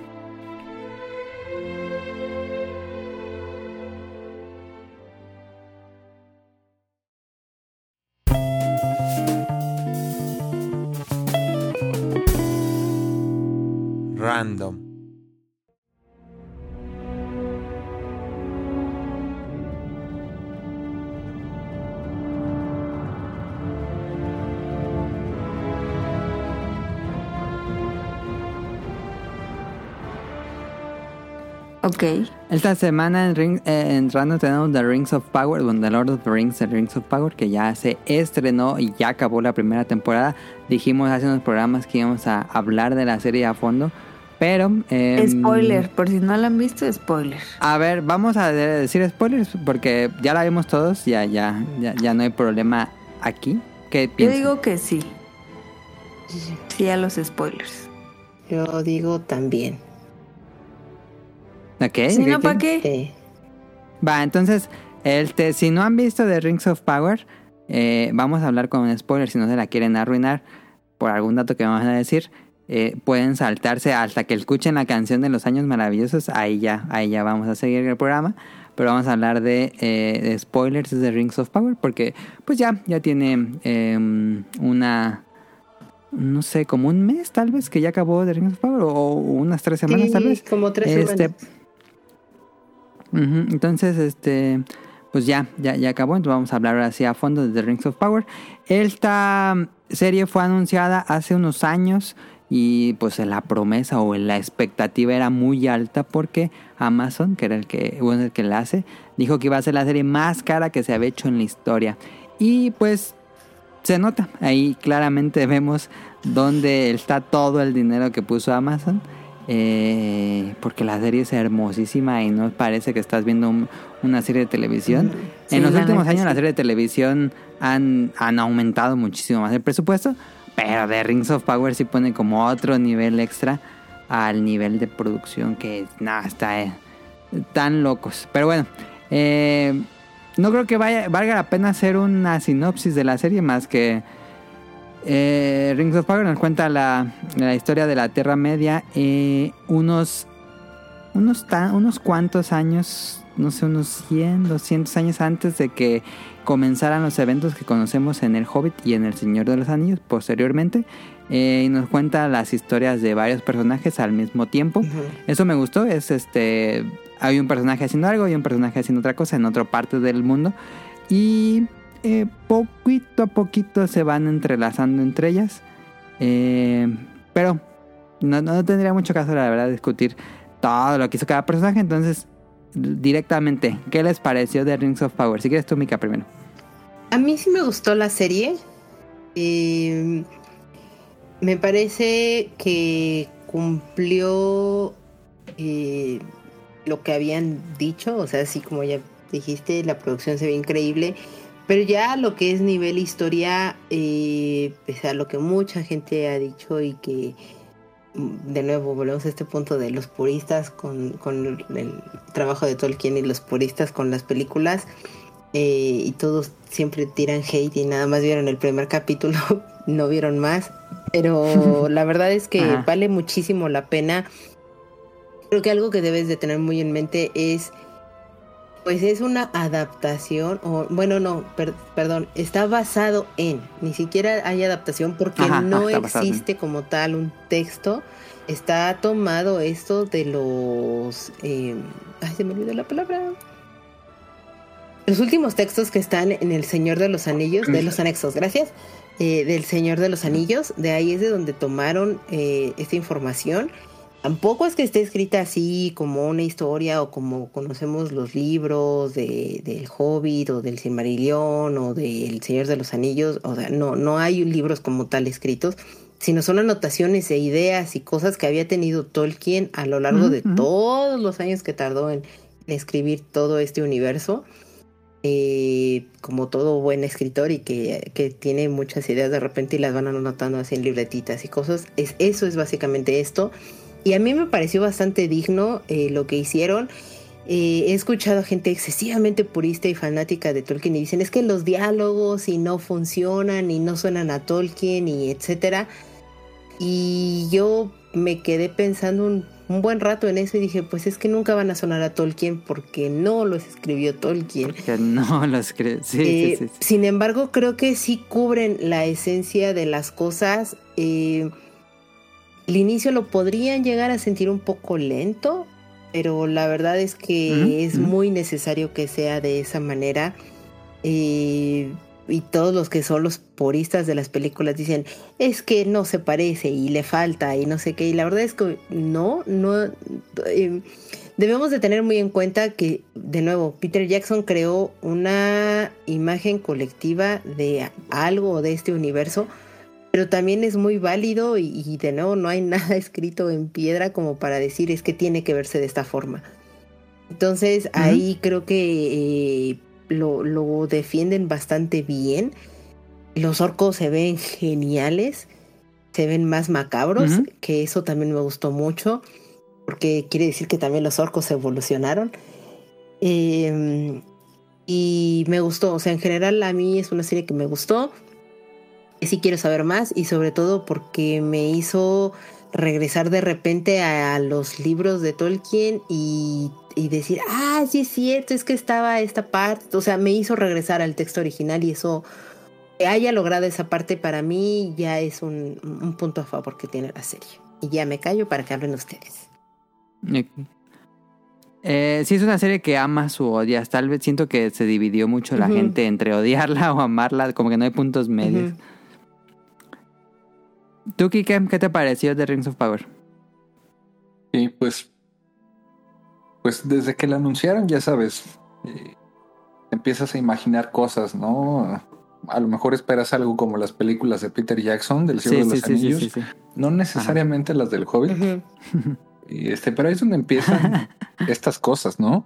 De que los puristas antes de que salgan las películas ya las están criticando. Eh, porque ya se enteraron que del guion o que del actor y tal. Eh, para mí, el hecho de que hicieran esto para estos tiempos, eh, a mí se me hacía un- una cosa bien, grande, bien interesante. Eh, pero bueno, decir simplemente que hay cosas que funcionan en la pantalla hoy y que no son compatibles con el canon. Eh, ¿Mm? hay cosas que funcionan en la pantalla y que funcionan también con las películas de Peter Jackson. De hecho, en esta serie hay muchos easter eggs de las películas de Peter Jackson. Sí. Uno de los que más me sorprendió fue cuando fue justamente en el último capítulo cuando se revela quién es Sauron. Ujú. Y pues tienes un flashback con Galadriel, ¿no? Cuando tiene esta tentación de, de tomar el anillo que le da Frodo. Y, Sí. este, entonces, wow, ¿no? Cosas este, bastante cool. Y pues el reto inmenso que tiene esta serie de satisfacer en cierta forma a todas las audiencias a las que va a llegar, incluidos los, los no sé, la, la policía este, investigador canon. privada, del canon, ajá, y este, o fans de las películas, o, o de todas las audiencias, ¿no? Entonces yo creo que es una serie bien hecha, eh, gráficamente, diseño y todo. No he visto nada que se le equipare. En cuanto a actores, me ha parecido bastante bien. Eh, en cuanto a los diálogos, sobre todo lo que es la parte del Rond y de. eh, y, y- y toda esta parte de Casa Ujú. Ah, me parece extraordinaria. Y Galadriel no me parece mal. Y creo que la dirección. Creo que los directores dirigieron dos o tres capítulos cada quien. Y, Mm. este, y eso no me encantó tanto porque el principio sí se me hace lento. De hecho, en los primeros dos capítulos me dormí. Y, este, y, y- y yo me pregunto cómo, ¿no? O sea, si, si me gusta mucho esto, ¿cómo fue que me dormí?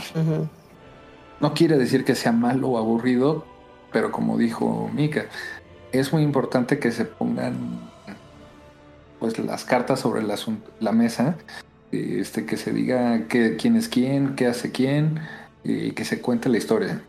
Eh, espero que en la segunda temporada, pues ahora sí que eh, pues ya se escuche más a, a la crítica, que logren llegar a un punto medio este, y resolver esta ecuación dificilísima en la que se metieron. Ujú. ¿Tú, Caro, qué dirías? ¿Te gustó? ¿La viste? Pues a mí sí me gustó.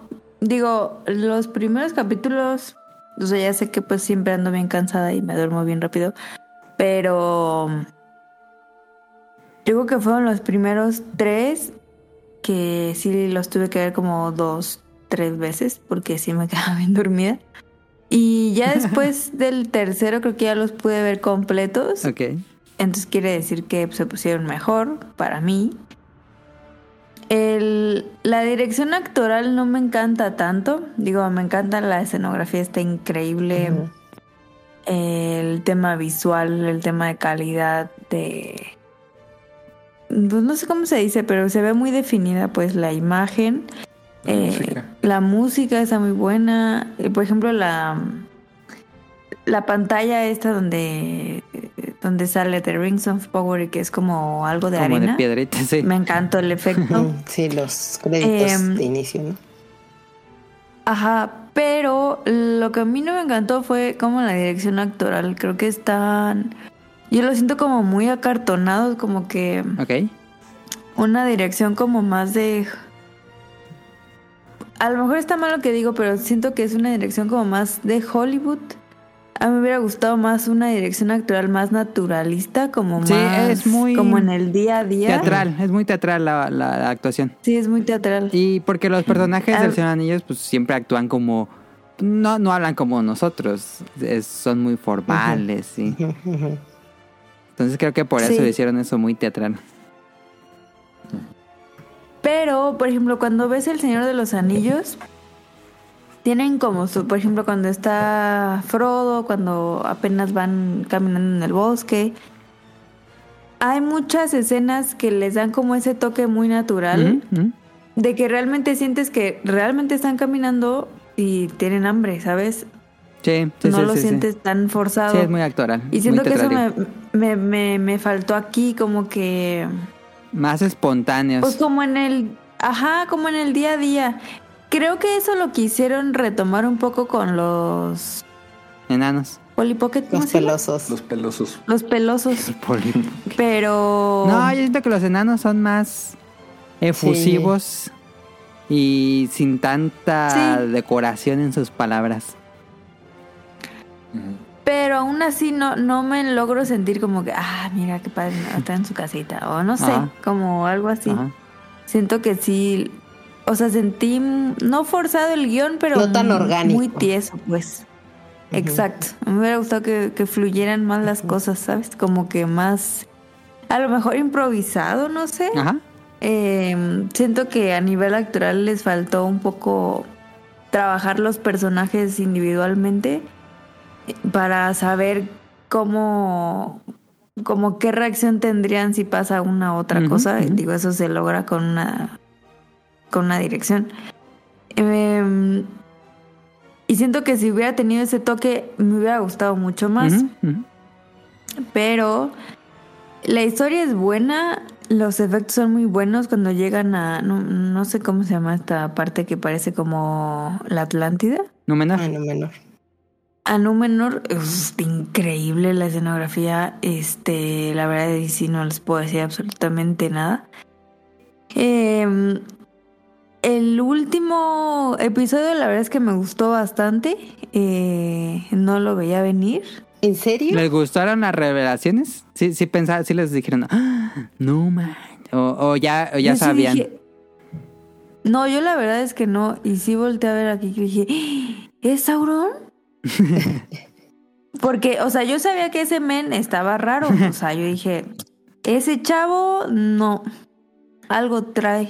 Es como cuando sospechas de algo y tienes todas las señales enfrente, pero no lo quieres creer.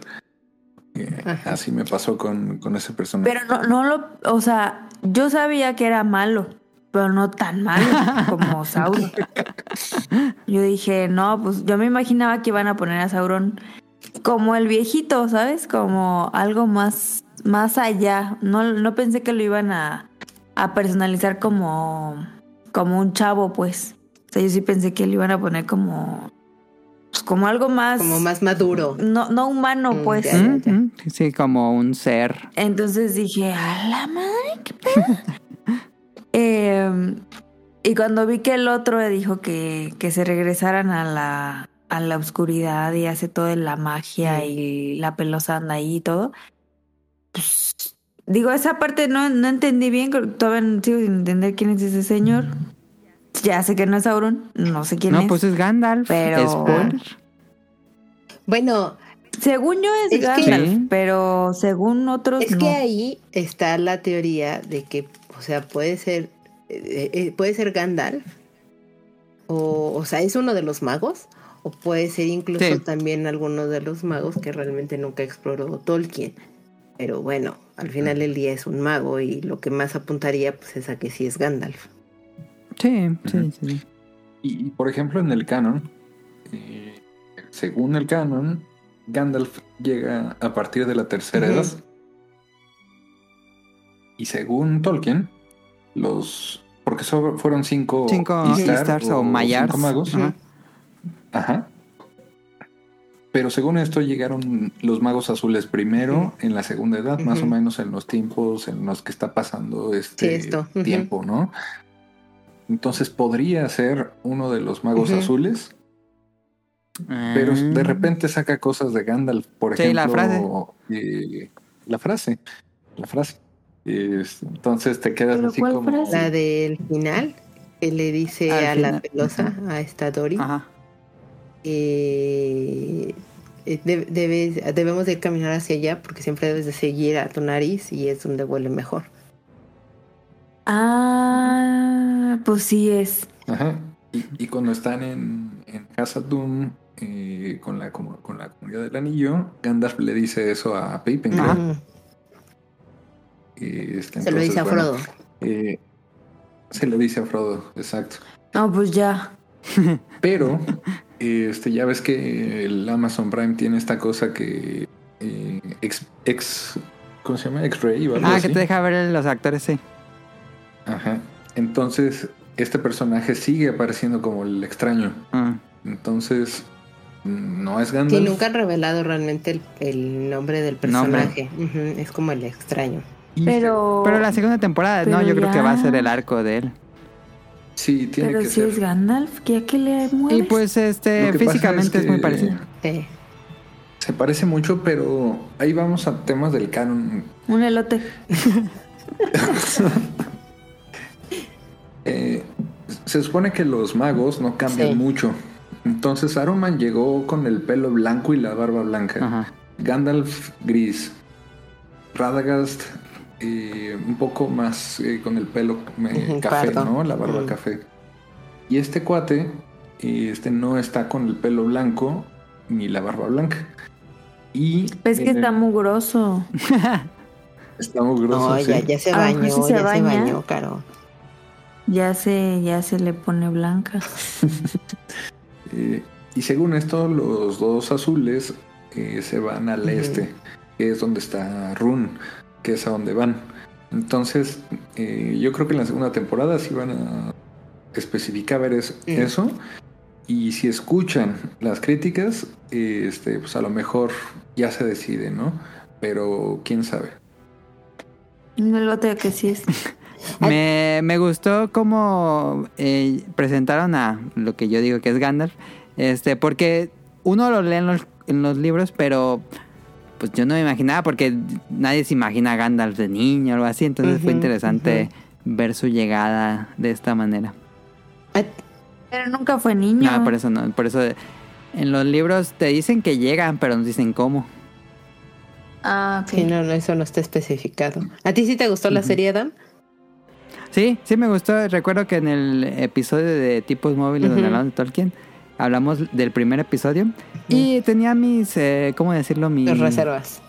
mis reservas de que el primer episodio tuvo un ritmo, sigo pensando que tiene, tuvo- tiene un ritmo muy, muy pausado. Este, mm, Pero conforme fueron avanzando los episodios y fueron presentando más personajes y más historias que se iban entrelazando, me gustó mucho más la, la intriga de saber quién es quién.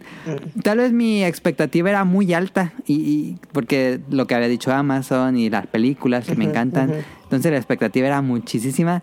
Ya cuando ves el primer episodio como que dices, eh, pues no era lo que esperaba realmente. Pero es una serie que me fue agradando conforme iba llegando cada episodio.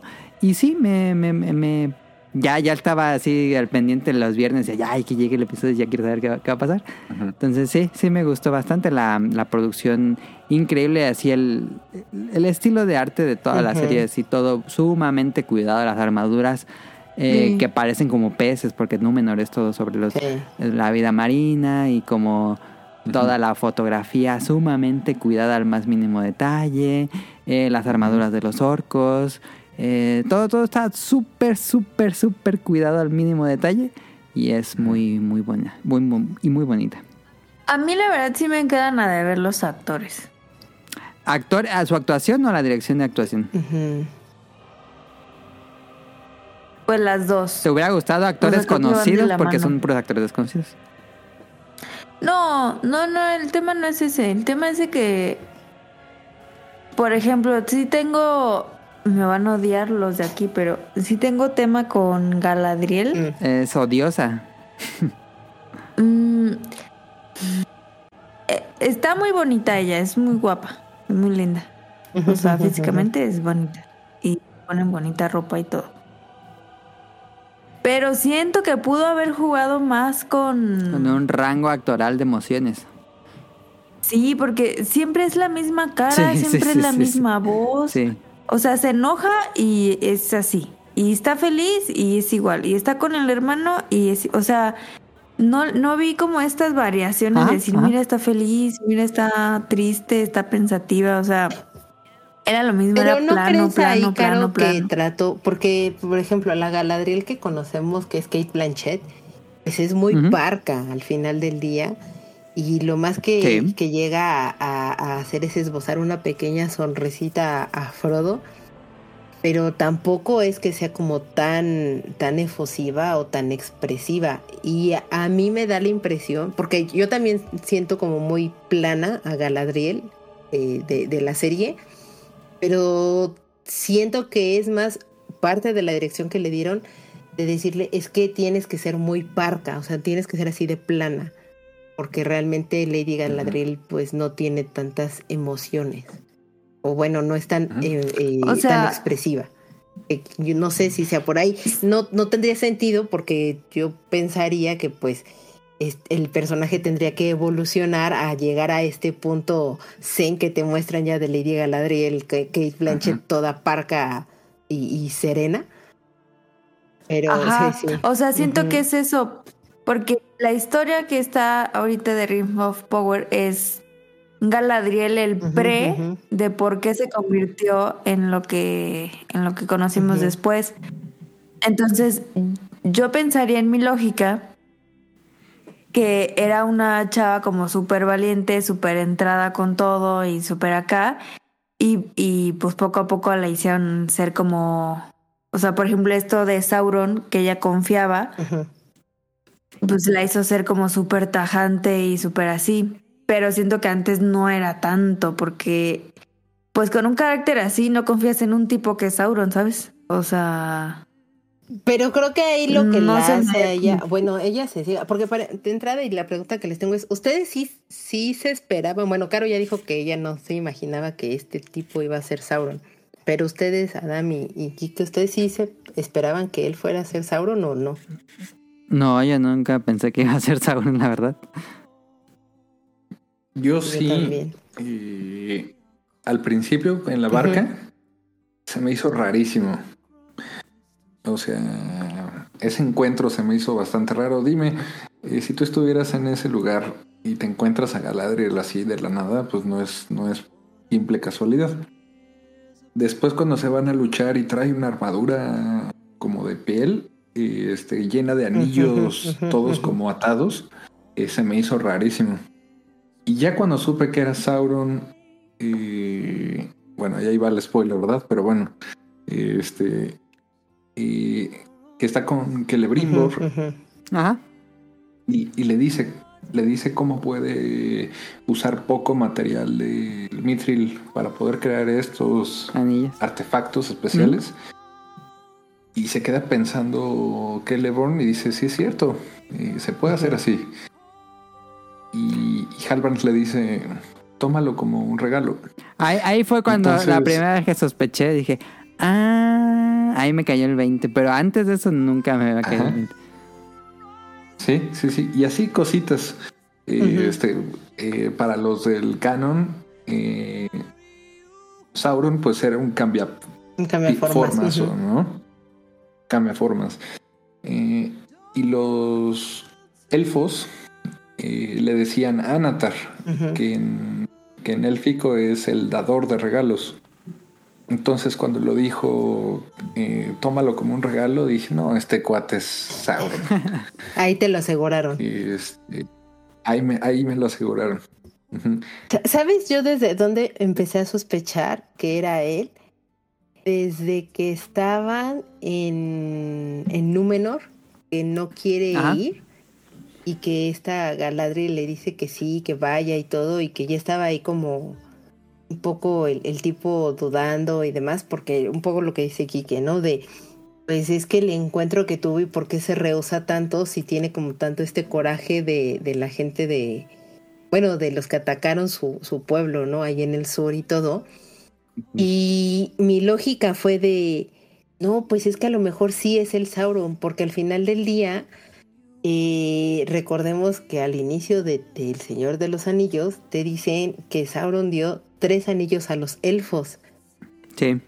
Y obviamente si él está de la mano o está acompañando en todo este camino a Galadriel, y Galadriel es uno de los elfos a la que le da el anillo, o que tiene uno de estos anillos, pues es como, claro, pues se lo tiene, o sea, pues sí, porque son amigos, por agradecimiento, por lo que quieras, por eso la va a condecorar con uno de estos anillos.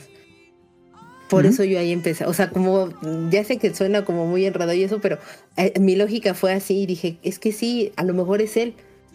Y cuando a mí me sorprendió y que sí me hizo dudar, fue al principio del último capítulo, cuando a este que decimos que es el, eh, que es Gandalf, que es un mago, no sabemos Sí. bien quién es, cuando a él le dicen Sauron, y yo dije, ¡ay! Yo estaba totalmente equivocada. Ahí sí, para que vean, yo me sorprendí. Te sorprendió, sí. Ahí sí dije, ¡ay! Me equivoqué, esto sí no lo vi venir. Y, y- y, bueno, ahí me super engancharon en el capítulo.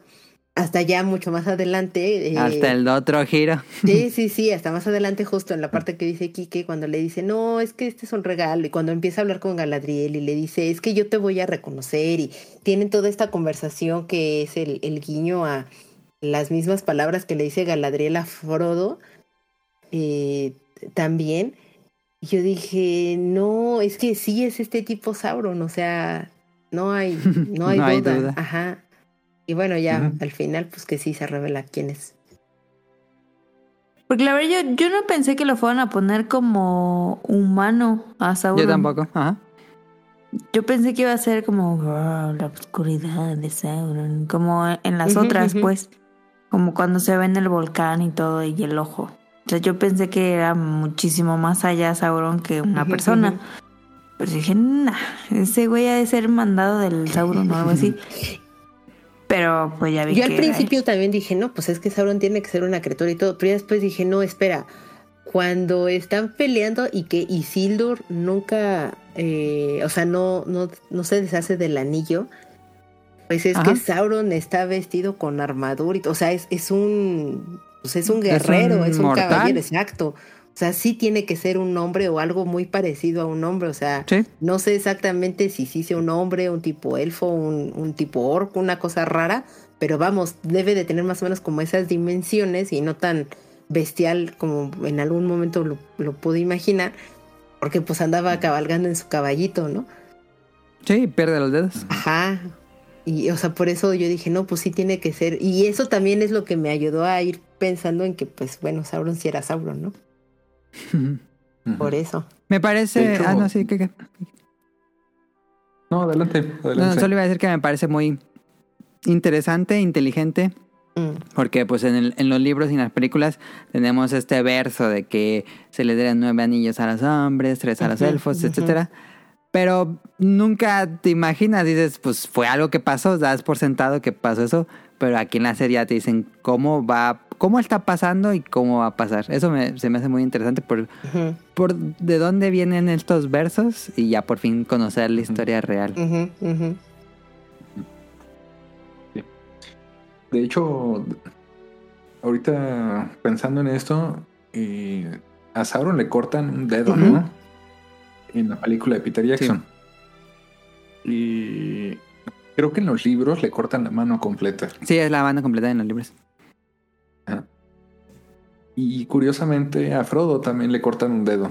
Ajá, al O sea, los, los dos perdieron un dedo. Eso se me hace interesante. Ahí el- la reminiscencia de, de la carga del anillo. Ajá.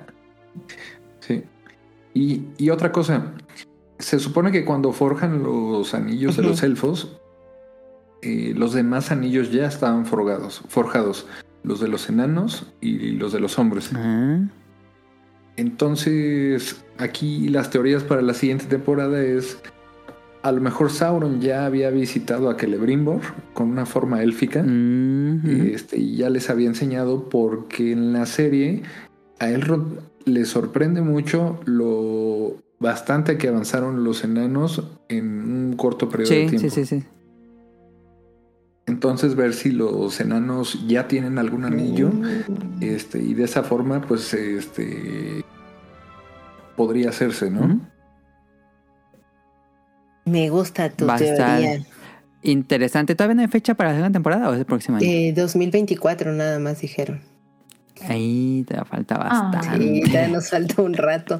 Oigan, yo tengo una duda. Sí. Y es que nunca se resolvió. O sea, se da o mencionan que Isildur se murió, pero según yo no tendría que morirse, ¿no? No, no, no puede morir porque pues es el... ¿O es otro. Isildur?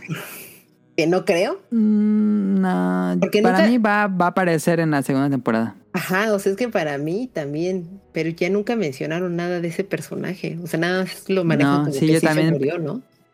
Sí, yo también pen- pensaba en la escena post créditos ahí saliendo de la casa hecha polvo, pero no. Pero debería ser el mismo Isildur que vemos en las películas. Más grande, pues, pero, pero debería ser el mismo Isildur. Sí. ¿Y cómo se llama su papá? Se me acabo de olvidar. Ay. No, no me acuerdo ahorita. Erendil. Creo que sí. Erendil. Eh, Creo que sí es Erendil, ¿no? Elendil. Ajá. Eh, creo que es Elendil. Elendil, Ajá. sí. Es el, sí, porque dicen el nombre que significa, mm, tiene dos significados, algo así. dicen. Sí. Bueno, e- ellos dos, Elendil y su hijo Isildur, eh, es lo que vemos al principio de la película del Señor de los Anillos. Eh, que asedian Gorgoroth y van a pelear contra Sauron. Eh, pero, pero bueno, ahora sí que esta serie tiene todo ese tiempo para llegar hasta ese punto. Van a ser muchas temporadas, quién sabe cuántas sean. Pues esperemos. Sí, Y no lo vayan a cancelar de repente. Ojalá, ojalá que no. Eso me daría mucho Pero coraje. bueno, le, le fue bien a Amazon en, en- porque fue el, siempre dicen el estreno más exitoso de, de Amazon Prime, pero este, yo creo que le fue bastante bien en general. sí. Sobre todo porque hay que pensar esto también. ¿Cuántos fans de Hueso Colorado hay de, del canon? Claro. Versus cuánto Contra. hay del mainstream. Del mainstream. Uf. Entonces, eh, ¿cómo hacer una serie que le, que le guste a todos? Y otra cosa, lo estaba relacionado con un platillo. Tú vas a un restaurante de comida rápida y sabes que te va a gustar lo que te vas a comer. Pero si vas por algo un poco más refinado, unos ingredientes más especiales y tal, a lo mejor al principio no te gusta, pero después Le ya vas te empieza a agarrando el gusto, sí. Ajá. Y como dijiste, o la amas o la odias. Pero, pero díganos si la aman o la odian, pero díganos si la vieron toda. Porque si la vieron el primer episodio, pues es muy difícil juzgar a la serie. Yo, yo diría, o sea, vean la serie. Resistan los, los primeros Sí. dos capítulos. Yo también. Sí tienen un ritmo lento, pero de verdad, de verdad, de verdad, es que sí tiene una razón de, de ser, de por qué es así, o sea, por qué es tan pausado, porque les están poniendo así, les están sirviendo toda la mesa, les están explicando con bolitas y palitos uno, para que de verdad del tercer capítulo en adelante ya como mantequilla, entonces resistan esos primeros dos capítulos, no se, no se cierren a eso y ya después terminen de ver la serie y den su, su veredicto de si les gustó o no. ¿Mm? ¿Mm? Sí, duda. Digo, tampoco si les gusta, no la sigan viendo, Sí, pero... no, claro, claro, claro. Pero. Pero creemos que es una serie muy digna, que respeta lo que se está haciendo y que nos deja muy intrigados por saber qué va a pasar. Y si no la han visto, o sea, si a lo mejor pararon y ya no siguieron, es mejor ahora que ya están todos los capítulos, eh, que la vean con más continuidad. Pues ahí está el tema de Rings of Power. Ya tu- tuvimos la reseña. Este. Nos gustó, como ya escucharon. Em, ¿Hubo algo que no les gustara? A mí sí. Sí. Eh, el rey, el alto rey Gilgalad, Ajá. creo que no lo dirigieron de la mejor forma. O sea, creo que da- creo que el personaje daba para mucho más. Y este, y ahí sí me quedaron a deber. A mí más bien con la negrita. La reina de la... Ajá. Híjole, es así.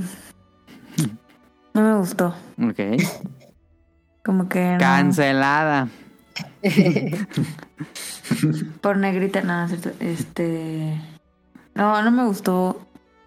Es que es lo mismo que Galadriel, o sea, estuvo demasiado. Acartonada. Ok. Sí. Pero wow, sus, sus vestimentas. Mm. Estoy, es lo que estoy pensando. Creo que no, bueno, a mí sí me, me agradó todo. Porque, o sea, creo que, creo que soy más eh, condescendiente en, en esta cuestión de las actuaciones, pero porque bueno, lo veo más allá, o sea, más como esto de bueno, lo tienen o tratan de dar un cierto tipo de intención, no está del todo bien Sí. lograda. Sin embargo, no por eso pues, desmerece todo lo que está alrededor o todo lo demás que está ocurriendo. Entonces es como, bueno, un- como se diría vulgarmente, ¿no? Una de cal por otra de arena. Eh, creo que por eso pues lo, lo dispenso un poco. ¿no? A mí me gustó, digo, lo que no me gustó es que tal vez algunos episodios tienen un ritmo medio raro. Como que a veces la historia de Galadriel era como muy cansada de seguir. Y luego tenías Sí. a los enanos que era muy divertido ver qué estaba pasando. Y luego los pelosos. Este, y por supuesto al elfo Ujú. oscuro que estaba ahí con los orcos. Y estaba como bien emocionante. Y luego regresabas a Galadriel y ahí atrapada en la cárcel dices, ay, otra vez Galadriel. Señora, ya salgas usted solita de ahí. Ya siéntese, señora. Sí, ese fue creo que lo único que, mi única queja es que a veces como que estaba muy eh, emocionado viendo una historia y, y era el cambio así eh, bruscamente a otra historia y digo, ay, como que él no estaba tan padre como que él estaba viendo. Pero me gusta que tenga muchas historias, lo hace muy... Hace más digerible los episodios porque son episodios de una hora. Entonces que, que esté dividido en muchas historias me- se me hace muy digerible. Sí. Mi, mi episodio favorito creo que podría decir que es el episodio 6, que es eh, donde está este Durin, creo que es el enano. Está Durin con este Elrond platicando y están hablando así verdades directas y todo, pero no tan directas. Se me hicieron Cuando le muestra el Sí. mitril, se me hicieron muy, muy increíbles esos diálogos. Por eso creo que se sí, hizo- es una relación que se siente como amigos. Sí, o sea, la sientes realmente, trasciende esa, esa Sí. amistad. Me gustó. Sí, sí, sí, sí. Sí y fue un sueño ver Casa Doom en su pleno esplendor, porque pues en el Señor de Anillos vemos las puras ruinas, pero ya ver Casa Doom sí fue un sueño. Sí, sí, sí, sí, también ahí concuerdo. Sí, también fue mi parte favorita, eh, todas esas escenas entre Elrond y Durin, el papá de Durin, eh, creo que es Durin tercero. Sí, es Durin tercero y él es Durin cuarto. Híjole, increíble. El peso que tiene el personaje. eh, ahora sí que me, me hizo bastante feliz. Y ese capítulo es buenísimo. De hecho, la broma que le hace a Gil Galad sobre la mesa en la que están cenando. Ah, sí, sí, cierto. Híjole. y es que te acuerdas del humor Sí. que tienen los enanos, el humor de Gimli. Sí. Y, y dices, no, esto es la onda. Actúan muy bien todos los personajes son enanos. Sí, sí, sí. Sí. Te encariñas. La esposa, Sí. eh, Risa, Ah, ¿o cómo se llama? creo que sí. Eh, también, o sea, creo que creo que está bastante bien hecha, bien, bien actuada. Y la parte de la ambición que le impulsa eh, la esposa de Durin a Durin también se me hizo importante porque para Tolkien eso fue una constante. Eh, su, su ambición fue lo que los, los llevó a la perdición, justamente con el Balrog, ¿no? Que, que, que aparece ahí. Que bueno, yo ahí leí una teoría que según eh, eh, el hecho de que los obligaran, o que casi casi le metieran como mala leche a, a los propios enanos, es lo que los obligó. O sea, no tanto el hecho de que Durin quisiera ayudar a Elrond, sino que había un tercero que como que lo llevaba los malos pasos para que sí cavaran, cavaran, cavaran más y por eso llegaran con los Balrogs. Ah, ya. Pero no sé, yo esperaría ver eso pues en la segunda temporada. A ver qué pasa. Sí, de hecho, faltan personajes importantes. y, Este, tanto de los elfos, eh, que Lefrimor eh, es muy unido a un elfo que se llama Kirdan. Que de hecho le da su anillo de poder a Kirdan y después Kirdan se lo da a Gandalf. Que creo que se llama Nairu, eh, el anillo rojo. Ok, ok. Y Ah, sí, ya me por parte de los enanos, este, está el, el enano que se me olvidó ahora su nombre, pero es quien construye la puerta eh, De Minas de Moria. los- entre la amistad. Ajá, exactamente. ¿Mm? Mm. Pues a ver, a ver qué, pues, digo, nos toca esperar mucho, nos toca ver otra vez la trilogía del Hobbit y el Anillos para que llegue la próxima temporada, pero bueno, esperemos que salga bien. Vámonos a las preguntas del público.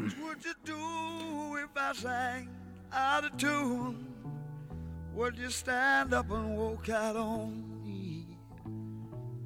Lend me your ears and I'll sing you a song.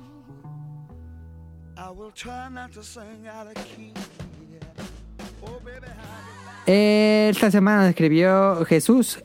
Aquí voy a comenzar su, bueno, su, comentario. Creo que hubo muy buenos juegos del Señor de los Anillos en la época del Xbox, GameCube y PlayStation 2, pero creo que la mayor influencia de su mundo se vio en la creación de Calabozos y Dragones y los primeros RPGs. Creo que sin ellos no tendríamos juegos como Final Fantasy y Dragon Quest. Sí, fue lo que, lo que comentamos. Varias preguntas para el staff invitados. Película favorita de toda la saga del Señor de los Anillos. Pueden incluir el Hobbit. Película favorita. Las dos torres. Bien, este. El retorno del rey. Kike, el retorno del rey, caro. La primera, ¿cómo se llama? En la comunidad del anillo puede decir también el hobbit.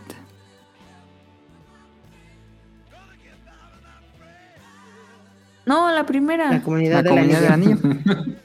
La comunidad del anillo. Bueno, yo creo que esa porque la he visto infinidad de veces. ah, sí, son muy La- buenas. otra vez eh, vimos las tres extendidas del Señor de los Anillos. Sí. Yo vi la mitad. Me falta verla. Las compré en 4K y no las he visto. todavía. La voy a ver en diciembre. Em, Tú no dijiste tu película. la comunidad, la comunidad, yo también me quedo con la comunidad. Es como la que tiene todo así, acción, el- la comarca, la intriga. Me gusta mucho la comunidad del anillo. Claro. Eh, dice, ¿les gustan las canciones que hacen distintos grupos haciendo alusión al mundo de Tolkien? Ejemplo, Blind Guardian. No, yo no he consumido ese tipo de covers. ¿Tú, Kike? Yo sí. Eh, Led Zeppelin eh, tiene varias canciones que hablan de, del Hobbit. Mm, y son las que conozco. Y sí, sí me gustan mucho. y, de hecho, los Beatles también.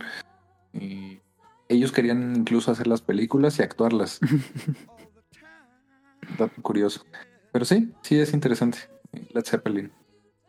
Ok, no creo que, o no sé si Caro tenga alguna opinión. Mika. Mm, No, no, No. Ok. Em, ¿Consideran, ah, pregunta polémica, ¿consideran que Tolkien era racista? Sí, obviamente. A ver, Caro. Porque, o sea, en todas las de... Desarrolla. Las del Señor de los Anillos y el Hobbit no sale ningún negro. No, ni en los libros. No, eh, Y ni siquiera, déjate de tu negro, no salen negros, ni pelirrojos, ni morenos. O sea, solo son ellos. yo, ¿Y los yo digo no. Y no aparece gente de color porque recordemos la época en la que estaba viviendo Tolkien. eh, todavía no, o sea, si él estaba creando toda una mitología y demás, todavía no estaba tan permeada la, la comunidad afrodescendiente en muchas partes del mundo, Sí, no. era como esclavismo. Y Ajá. pues no es algo que cierto tipo de estatus o personas con un nivel de estatus y demás que tenían, sobre todo hablando de Tolkien, que era una persona letrada, pues no convivía mucho con ellos. Entonces, por esa razón a mí no me parece que sea racista, no porque no existe en su obra, sino porque era el propio contexto histórico que estaba viviendo. Todos los, art- los escritores de su época no tenían protagonistas negros. Y si llegaban a existir protagonistas, bueno, no, no protagonistas, sino llegaban a existir personajes eh, de la raza negra, normalmente son este sirvientes, esclavos o de muy bajos recursos. Malvados Yo no como sé. Lovecraft, pero bueno. Bueno, bueno, pero Lovecraft sí era un poco racista. Sí, de mala gracia era más Sí, racista. sí, sí. Ahí quedaría la duda de si no incluyes personas de color en tu obra, ¿eres racista? Es. Sí, sí. Este. ¿cómo Depende del contexto histórico. Sí, es complicado. De hecho, las películas de Señor de los Anillos eh, no muestran tanto la diversidad como lo hacen en las del Hobbit. Igual tiene mucho que ver con los tiempos de Correcto. ahorita, ¿no? Incluso ahora ya no solamente es el tema de la raza, sino también de las preferencias, ¿no? Ajá. Entonces, pues bueno, eh, coincido mucho con Mika de que en los tiempos de Tolkien, pues no estaba establecido este tema de la de la comunidad afrodescendiente. Entonces, pues definitivamente se nota en la obra de Tolkien, pero eran los tiempos de Tolkien. En ese tiempo estaba correcto. Correcto. Eh, hoy ya es distinto. Entonces tenemos que considerar eso, ¿no?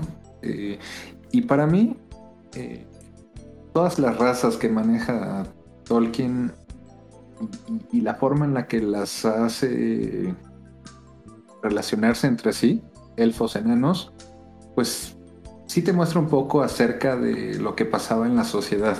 Judíos, eh, con católicos y tal, ¿no? Entonces, pues es un reflejo. Eh, dice, ¿creen que tenga más influencia el Señor de los Anillos en la actualidad que Berserk en los mundos de Miyazaki? Mm, sí, sí, sí hay más, hay más influencia de Tolkien. Digo, si no fuera sido por Tolkien, pues tal vez en Miyazaki no hubiera creado Berserk. Tal vez es parte, digo, Berserk es una fantasía oscura, muchísimo más oscura, pero sigue siendo fantasía medieval. Em, pero no, sí, yo creo que todo todo lo que conocemos como fantasía medieval a partir de pues desde que se publica El Señor de los Anillos se fue alterando o fue intentando parecerse a lo que creaba Tolkien. Es que Tolkien al final del día es, pues, se podría decir el padre de la fantasía. Sí, Entonces, de ahí parten muchas cosas y la fantasía se subdivide en muchos subgéneros. Entonces creo que ahí entra. Dice, Sí. Sí, ¿qué, qué? Totalmente de acuerdo. Eh, sin Tolkien no habría ah, eh, R.R. Martin, muchos otros escritores ¿no? Modernos. Entonces yo también pienso que la gran influencia de todo esto es Tolkien. Sí, sin duda. Em, dice, ay, dime que si tuvieran el anillo único, ¿qué harían con él? Pues viajas hasta Nueva Zelanda y lo tiras a algún volcán. Porque si no te cortan un dedo. Este, o, o si te lo pones, ves eh, visiones oscuras. Ah, yo lo echaría al mar. Ok. Eh, ¿Qué raza del Señor de los Anillos es su favorita y por qué? A mí son los enanos, soy muy fan de los enanos que pone Tolkien. Muy carismáticos, eh, sin tantas preocupaciones. eh, También los hobbits, creo que si, si hubiera, si yo me gustaría ser un personaje en, en un libro del Señor Anillos sería un hobbit. Pero personalmente me caen mejor los, los, los enanos por ser tan divertidos de, de ver cómo interactúan entre ellos. A mí me gustaría, bueno, a mí me gustan más los enanos, un poco coincido contigo, Adam, de, o sea, son muy simpáticos, son carismáticos, eh, ocurrentes y demás, sin embargo son demasiado ambiciosos, que ese es su talón de Aquiles eh, más grande. Mm, Si yo tuviera que ser un personaje de Tolkien, ay, no sé quién, o sea, creo que yo no, ya sé que no viene la pregunta, pero no, yo no sé quién querría ser de los de los personajes de Tolkien. Y lo que me gusta mucho de los elfos es que son excesivamente estilizados. Yo sería un alfa porque la verdad es que están bien Sí, guapos. también, Ok. Tú serías como Galadriel. Sí, bien perrona acá. Lady Caro. Sí, porque sería muy bonita. Y tendría ropa bonita.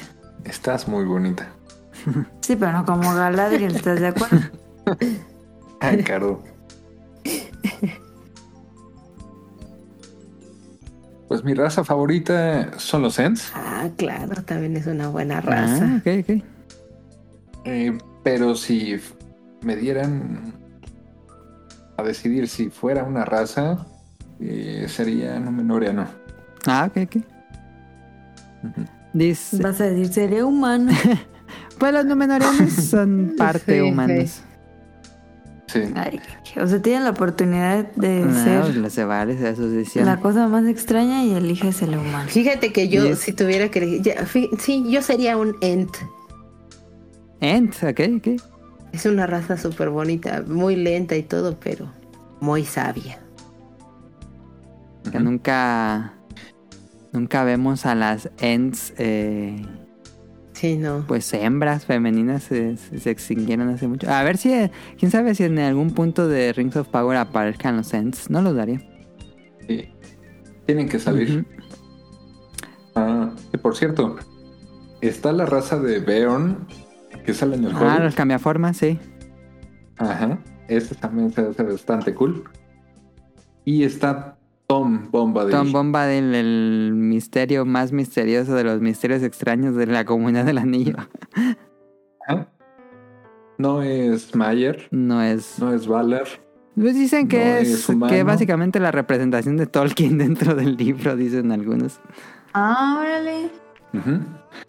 O la versión de Eru, el creador. Ujú, Sí. Este, eh, esa parte se me hace bien interesante. Y su esposa, Vaya Dorada. Ujú. Dice, ¿llegaron a jugar el juego de TCG del Señor de los Anillos? No, No. yo no sabía que había un TCG. Pero bueno, un juego de cartas, mm, no, nunca le entré. Dice, ¿qué artefacto mágico es el que más les llama la atención del mundo de Tolkien? El, el FaceTime. La bola Ajá, el Palantir. Que ves el futuro, no manches esa. Que nunca, o, o sí se ha dicho qué hace exactamente, porque es como que te comunicas con alguien más que tenga un palantir, te muestra visiones futuras y... ¿Y qué más hacen los palantir? Puedes comunicar. Ajá. Eh. Y por ejemplo, yo tengo un Palantir y tú tienes otra. Es como, O sea, como FaceTime. como FaceTime. Es el FaceTime de la Tierra Media. Sí, Ujú. es su Alexa. Sí. Eh, para mí los Silmarils. ¿Los Silmarils? Creo que eh, se me hace bien intenso el poder que tienen y todo lo que provocaron. Ay, a mí me gusta más el Mitril. Ah, el Mithril. Ajá. Se me hace como, digo, no es exactamente mágico, pero no es algo que exista, pero me gusta ese mineral. Como suena y las propiedades que tiene. Ujú. Que también los, los enanos cantan bien padre. Digo, eso no, no es ningún artefacto, pero cantan padre. Que eso, Estaba pensando en más artefactos, pero no. que, que esto de que canten es algo creado totalmente de la para la serie. Porque en nada de Tolkien hay Ah. algo que, que diga que los enanos cantaban, pero está increíble porque sí suena. No, pero sí cantaban en... Pero ¿o no, no tan hacia las piedras y eso como lo manejan en la serie. Ah, ya, ya, sí, eso sí, sí, sí, es cierto. Pero sí suena algo que podría haber inventado Tolkien. Sí, sí, sí, totalmente. Dice, ¿recomendarían ver la serie de Amazon Prime? Pues Eh, sí, ya, la, ya hablamos bastante, entonces creemos que sí. Ojalá no haya, si no la viste, Jesús, ojalá no te hayas echado los spoilers. Pero bueno, eh, dice, ¿cuándo, ¿cuándo regresan las reseñas de dulces y comida chatarra? Hugo sigue muerto, Snack Nunca. Hunters. Este... No hay fecha todavía. hubieran hecho. Snack Hunter con lo que les mandó Jun. Sí, sí es cierto. Em, Y con lo que nos mandó el otro, el te... nos mandó un buen de dulcecitos. El te Axel. Axel. Mr. Suki nos escribe pregunta para el podcast, ¿qué les pareció serie de los Anillos del Poder? Ya lo mencionamos, este a, a detalle siento que pudo haber sido mucho mejor. A mí me aburrieron los tres primeros episodios. Sí, creemos que empieza débil, pero se pone interesante. Por más que trataba de verla, no sentí para nada que fuera algo relacionado con Lotrum, con Anillos. Mm, pues tal vez es cuestión de gustos. Este, a lo mejor como no hemos tenido tanto o, o contenido nuevo del Señor de Anillos, pues estábamos eh, un tanto sedientos de Ujú. contenido. Pero, pero sí, hay, hay muchos que no les gustó. Cadasco nos dice, yo tengo preguntas. ¿Ustedes reescuchan los podcasts que hacían hace años? Tengo rato sin escuchar un- uno que hemos grabado hace tiempo. De repente escuchaba los especiales, especiales de, Evangelion, de, de terror, de Navidad. Eh, los escucho, bueno, los escuchaba hace tiempo que no los escucho, este, como para decir, a ver, qué hicimos ese año y qué podemos hacer ahora. Eso es lo que llego a hacer. Pregunta, ¿son actualmente el podcast moreliano más famoso del mundo? Pues yo no conozco otro podcast moreliano, pero seguramente ha de haber. Entonces... Ustedes este, digan que sí. Sí, Y además son tantos años Sí. y capítulos que yo creo que en México es uno de los podcasts más consistentes que hay. Más viejos, ¿no? pues sí. Ya somos, somos co-founders del podcast. Por eso ustedes digan que sí. Sí. Por el momento sí. Eh, dice, como cuando decidieron ser veganos vegetarianos. Hemos contado esta historia, pero hace mucho que no. Eh, no, no fue decisión propia. Nuestros papás, mi papá y mi mamá, decidieron que iban a adoptar una dieta vegetariana. No es vegana, es vegetariana. Y cuando, bueno, ellos ya estuvieron de novio, se casaron, tuvieron, nos tuvieron a nosotros, ya eran vegetarianos, entonces ya, pues, decidieron eh, educarnos con esta dieta vegetariana. Desde que nacimos, básicamente. Y dice, ¿qué tan alto es arriba? No sé, ¿qué tan alto es arriba? Es una pregunta muy eh, filosófica tal vez.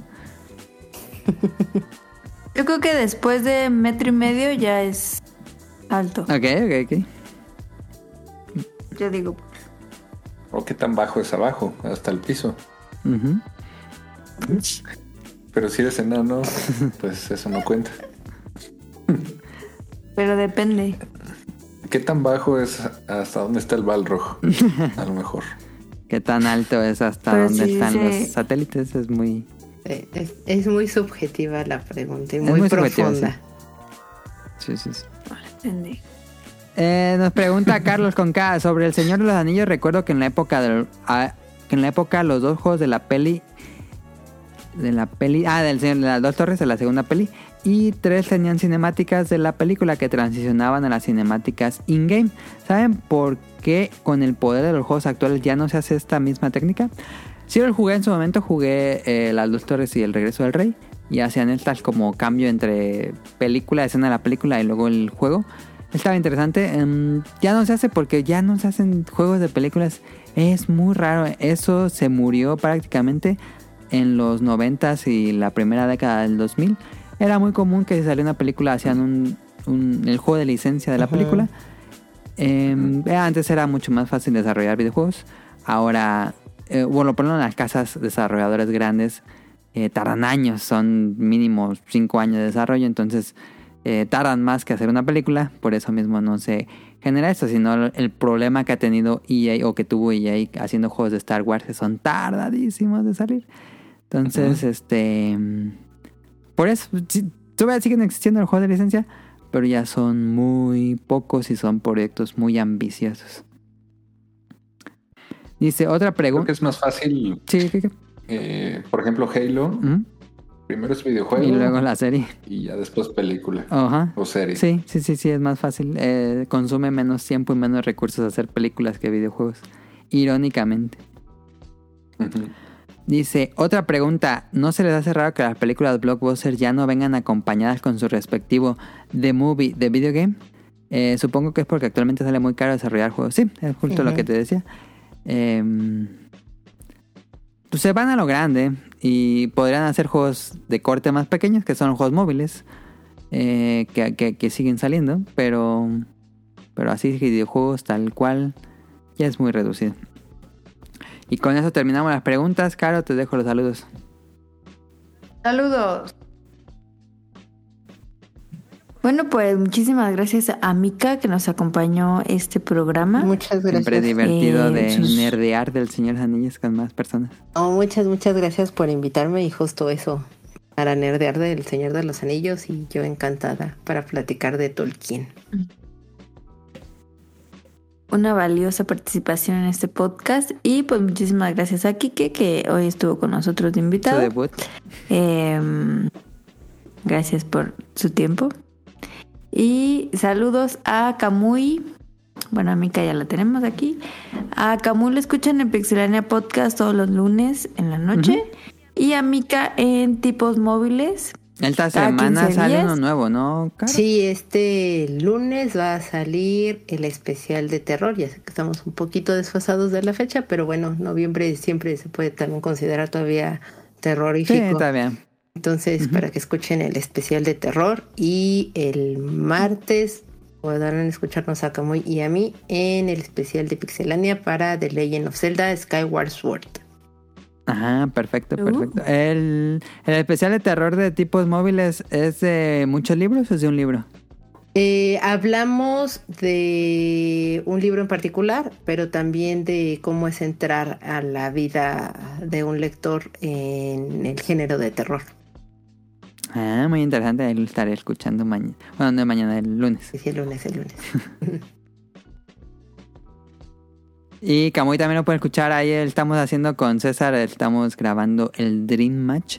Que hacemos uno especial, un, un podcast especial del episodio de la semana de Chainsaw Man. Y aparte hacemos el, el Dream Match normal. Muy buenos los especiales de Chains of Man. ¿Estás viendo Chainsaw Man? Sí. Ah, ok, perfecto. No sabía. Va. Eh, saludos a Nava Radcliffe y a Manuel, productor del Bolobancast. Que ellos lo escuchan todos los viernes a las 10, 10 y media. Eh, esta semana hubo las caricaturas que vimos, que fue del, de terror. De los capítulos del terror de los, ¿De los Simpsons, sí, la casita del terror. Y Ahí estuve participando si lo quieren escuchar, o bueno, ver escuchar. Eh, él salía a cámara ahí con ellos en el de los Simpsons. Muy bien. Y, y ya creo que sí tuvieron uno de terror, ¿no? Aparte. Aparte, la semana pasada te hicieron el de conspiraciones. Muy bueno. Ajá. Em, saludos a ellos. saludos a Ryun Jun hasta Japón, que próximamente cumple años. Saludos a Axel, a, a Heladito. Ahí lo escuchan en la opinión de Ela. Sube dos programas por semana. Sí. Y acaban de subir un nuevo programa de Volver al Futuro con dispositivos móviles. un crossover. Con. Ajá. Saludos a Sirenita que eh, dijo que le, dijam- que le digamos Petit Mermaid, ¿no? Algo así. En Twitter, eh, digo, en Twitch es Petit Mermaid por si quieren ver sus streams. Está jugando Bayonetta 3, si no me equivoco. Ajá. Saludos a Rob Sainz, a Jacobox y el Cut, a Jesús Sánchez. Gracias por sus preguntas. Eh, saludos a Aline. Un fuerte abrazo hasta. Hasta. Es que iba a decir Cuernavaca, pero ¿sí se vive en Cuernavaca? Ay, nos dijo, No, no, era de Ciudad de México. Creo que era de Sí. México. ¿O era Puebla? No, No, era de Ciudad de México. Yo. Pero por ahí. Saludos a Efestomar que pues subió un programa con él, pero no ha subido el de dispositivos móviles. Entonces, pues bueno. Todos los, todos los programas voy a decir lo mismo hasta que suba un programa. Saludos a Protoshoot hasta Canadá, a Eric Muñetón, a Carlos Bodoque y a Dan. Saludos al señor, no, a Andy, al señor Suki, a Gerardo Olvera, a Oscar Guerrero. Saludos a Josué Sigala, a Mauricio Garduño, a Game Forever, a Gustavo Mendoza. Saludos a Andrew Lesink, a Marco Bolaños, a Vente Madreo. Saludos a Gustavo Álvarez, al Quique Moncada. Saludos a al doctor Carlos Adrián Katzerker, a Carlos McFly, a Cadasco, que está en Japón. Saludos a Helter Skelter y a de la Presta de Taget. Y recuerden, síganos en arroba podcastbt en Twitter. Pueden suscribirse al canal de Apple Podcast, iVoox o Spotify. Tenemos programas nuevos cada domingo, como a las 7, 8 de la noche. Em, si nos qui- quieren escuchar hace 10 años, pueden ir a Langaria a descargar los episodios viejos. Si quieren escuchar alguno viejos. pues muchísimas gracias. Si les gustó el especial de terror, eh, tenemos muchos especiales de terror, entonces están todos ahí en langaria.net. Sí. Pues ya, eso sería todo por nuestra parte. De nuevo, les agradezco mucho a Kike y a Mika por acompañarnos esta semana. Un placer tenerlos. Y pues, eh, muchas gracias a los que escucharon hasta este punto. Eh, tengan una excelente semana. Esto fue todo. Hasta luego. Bye. Bye.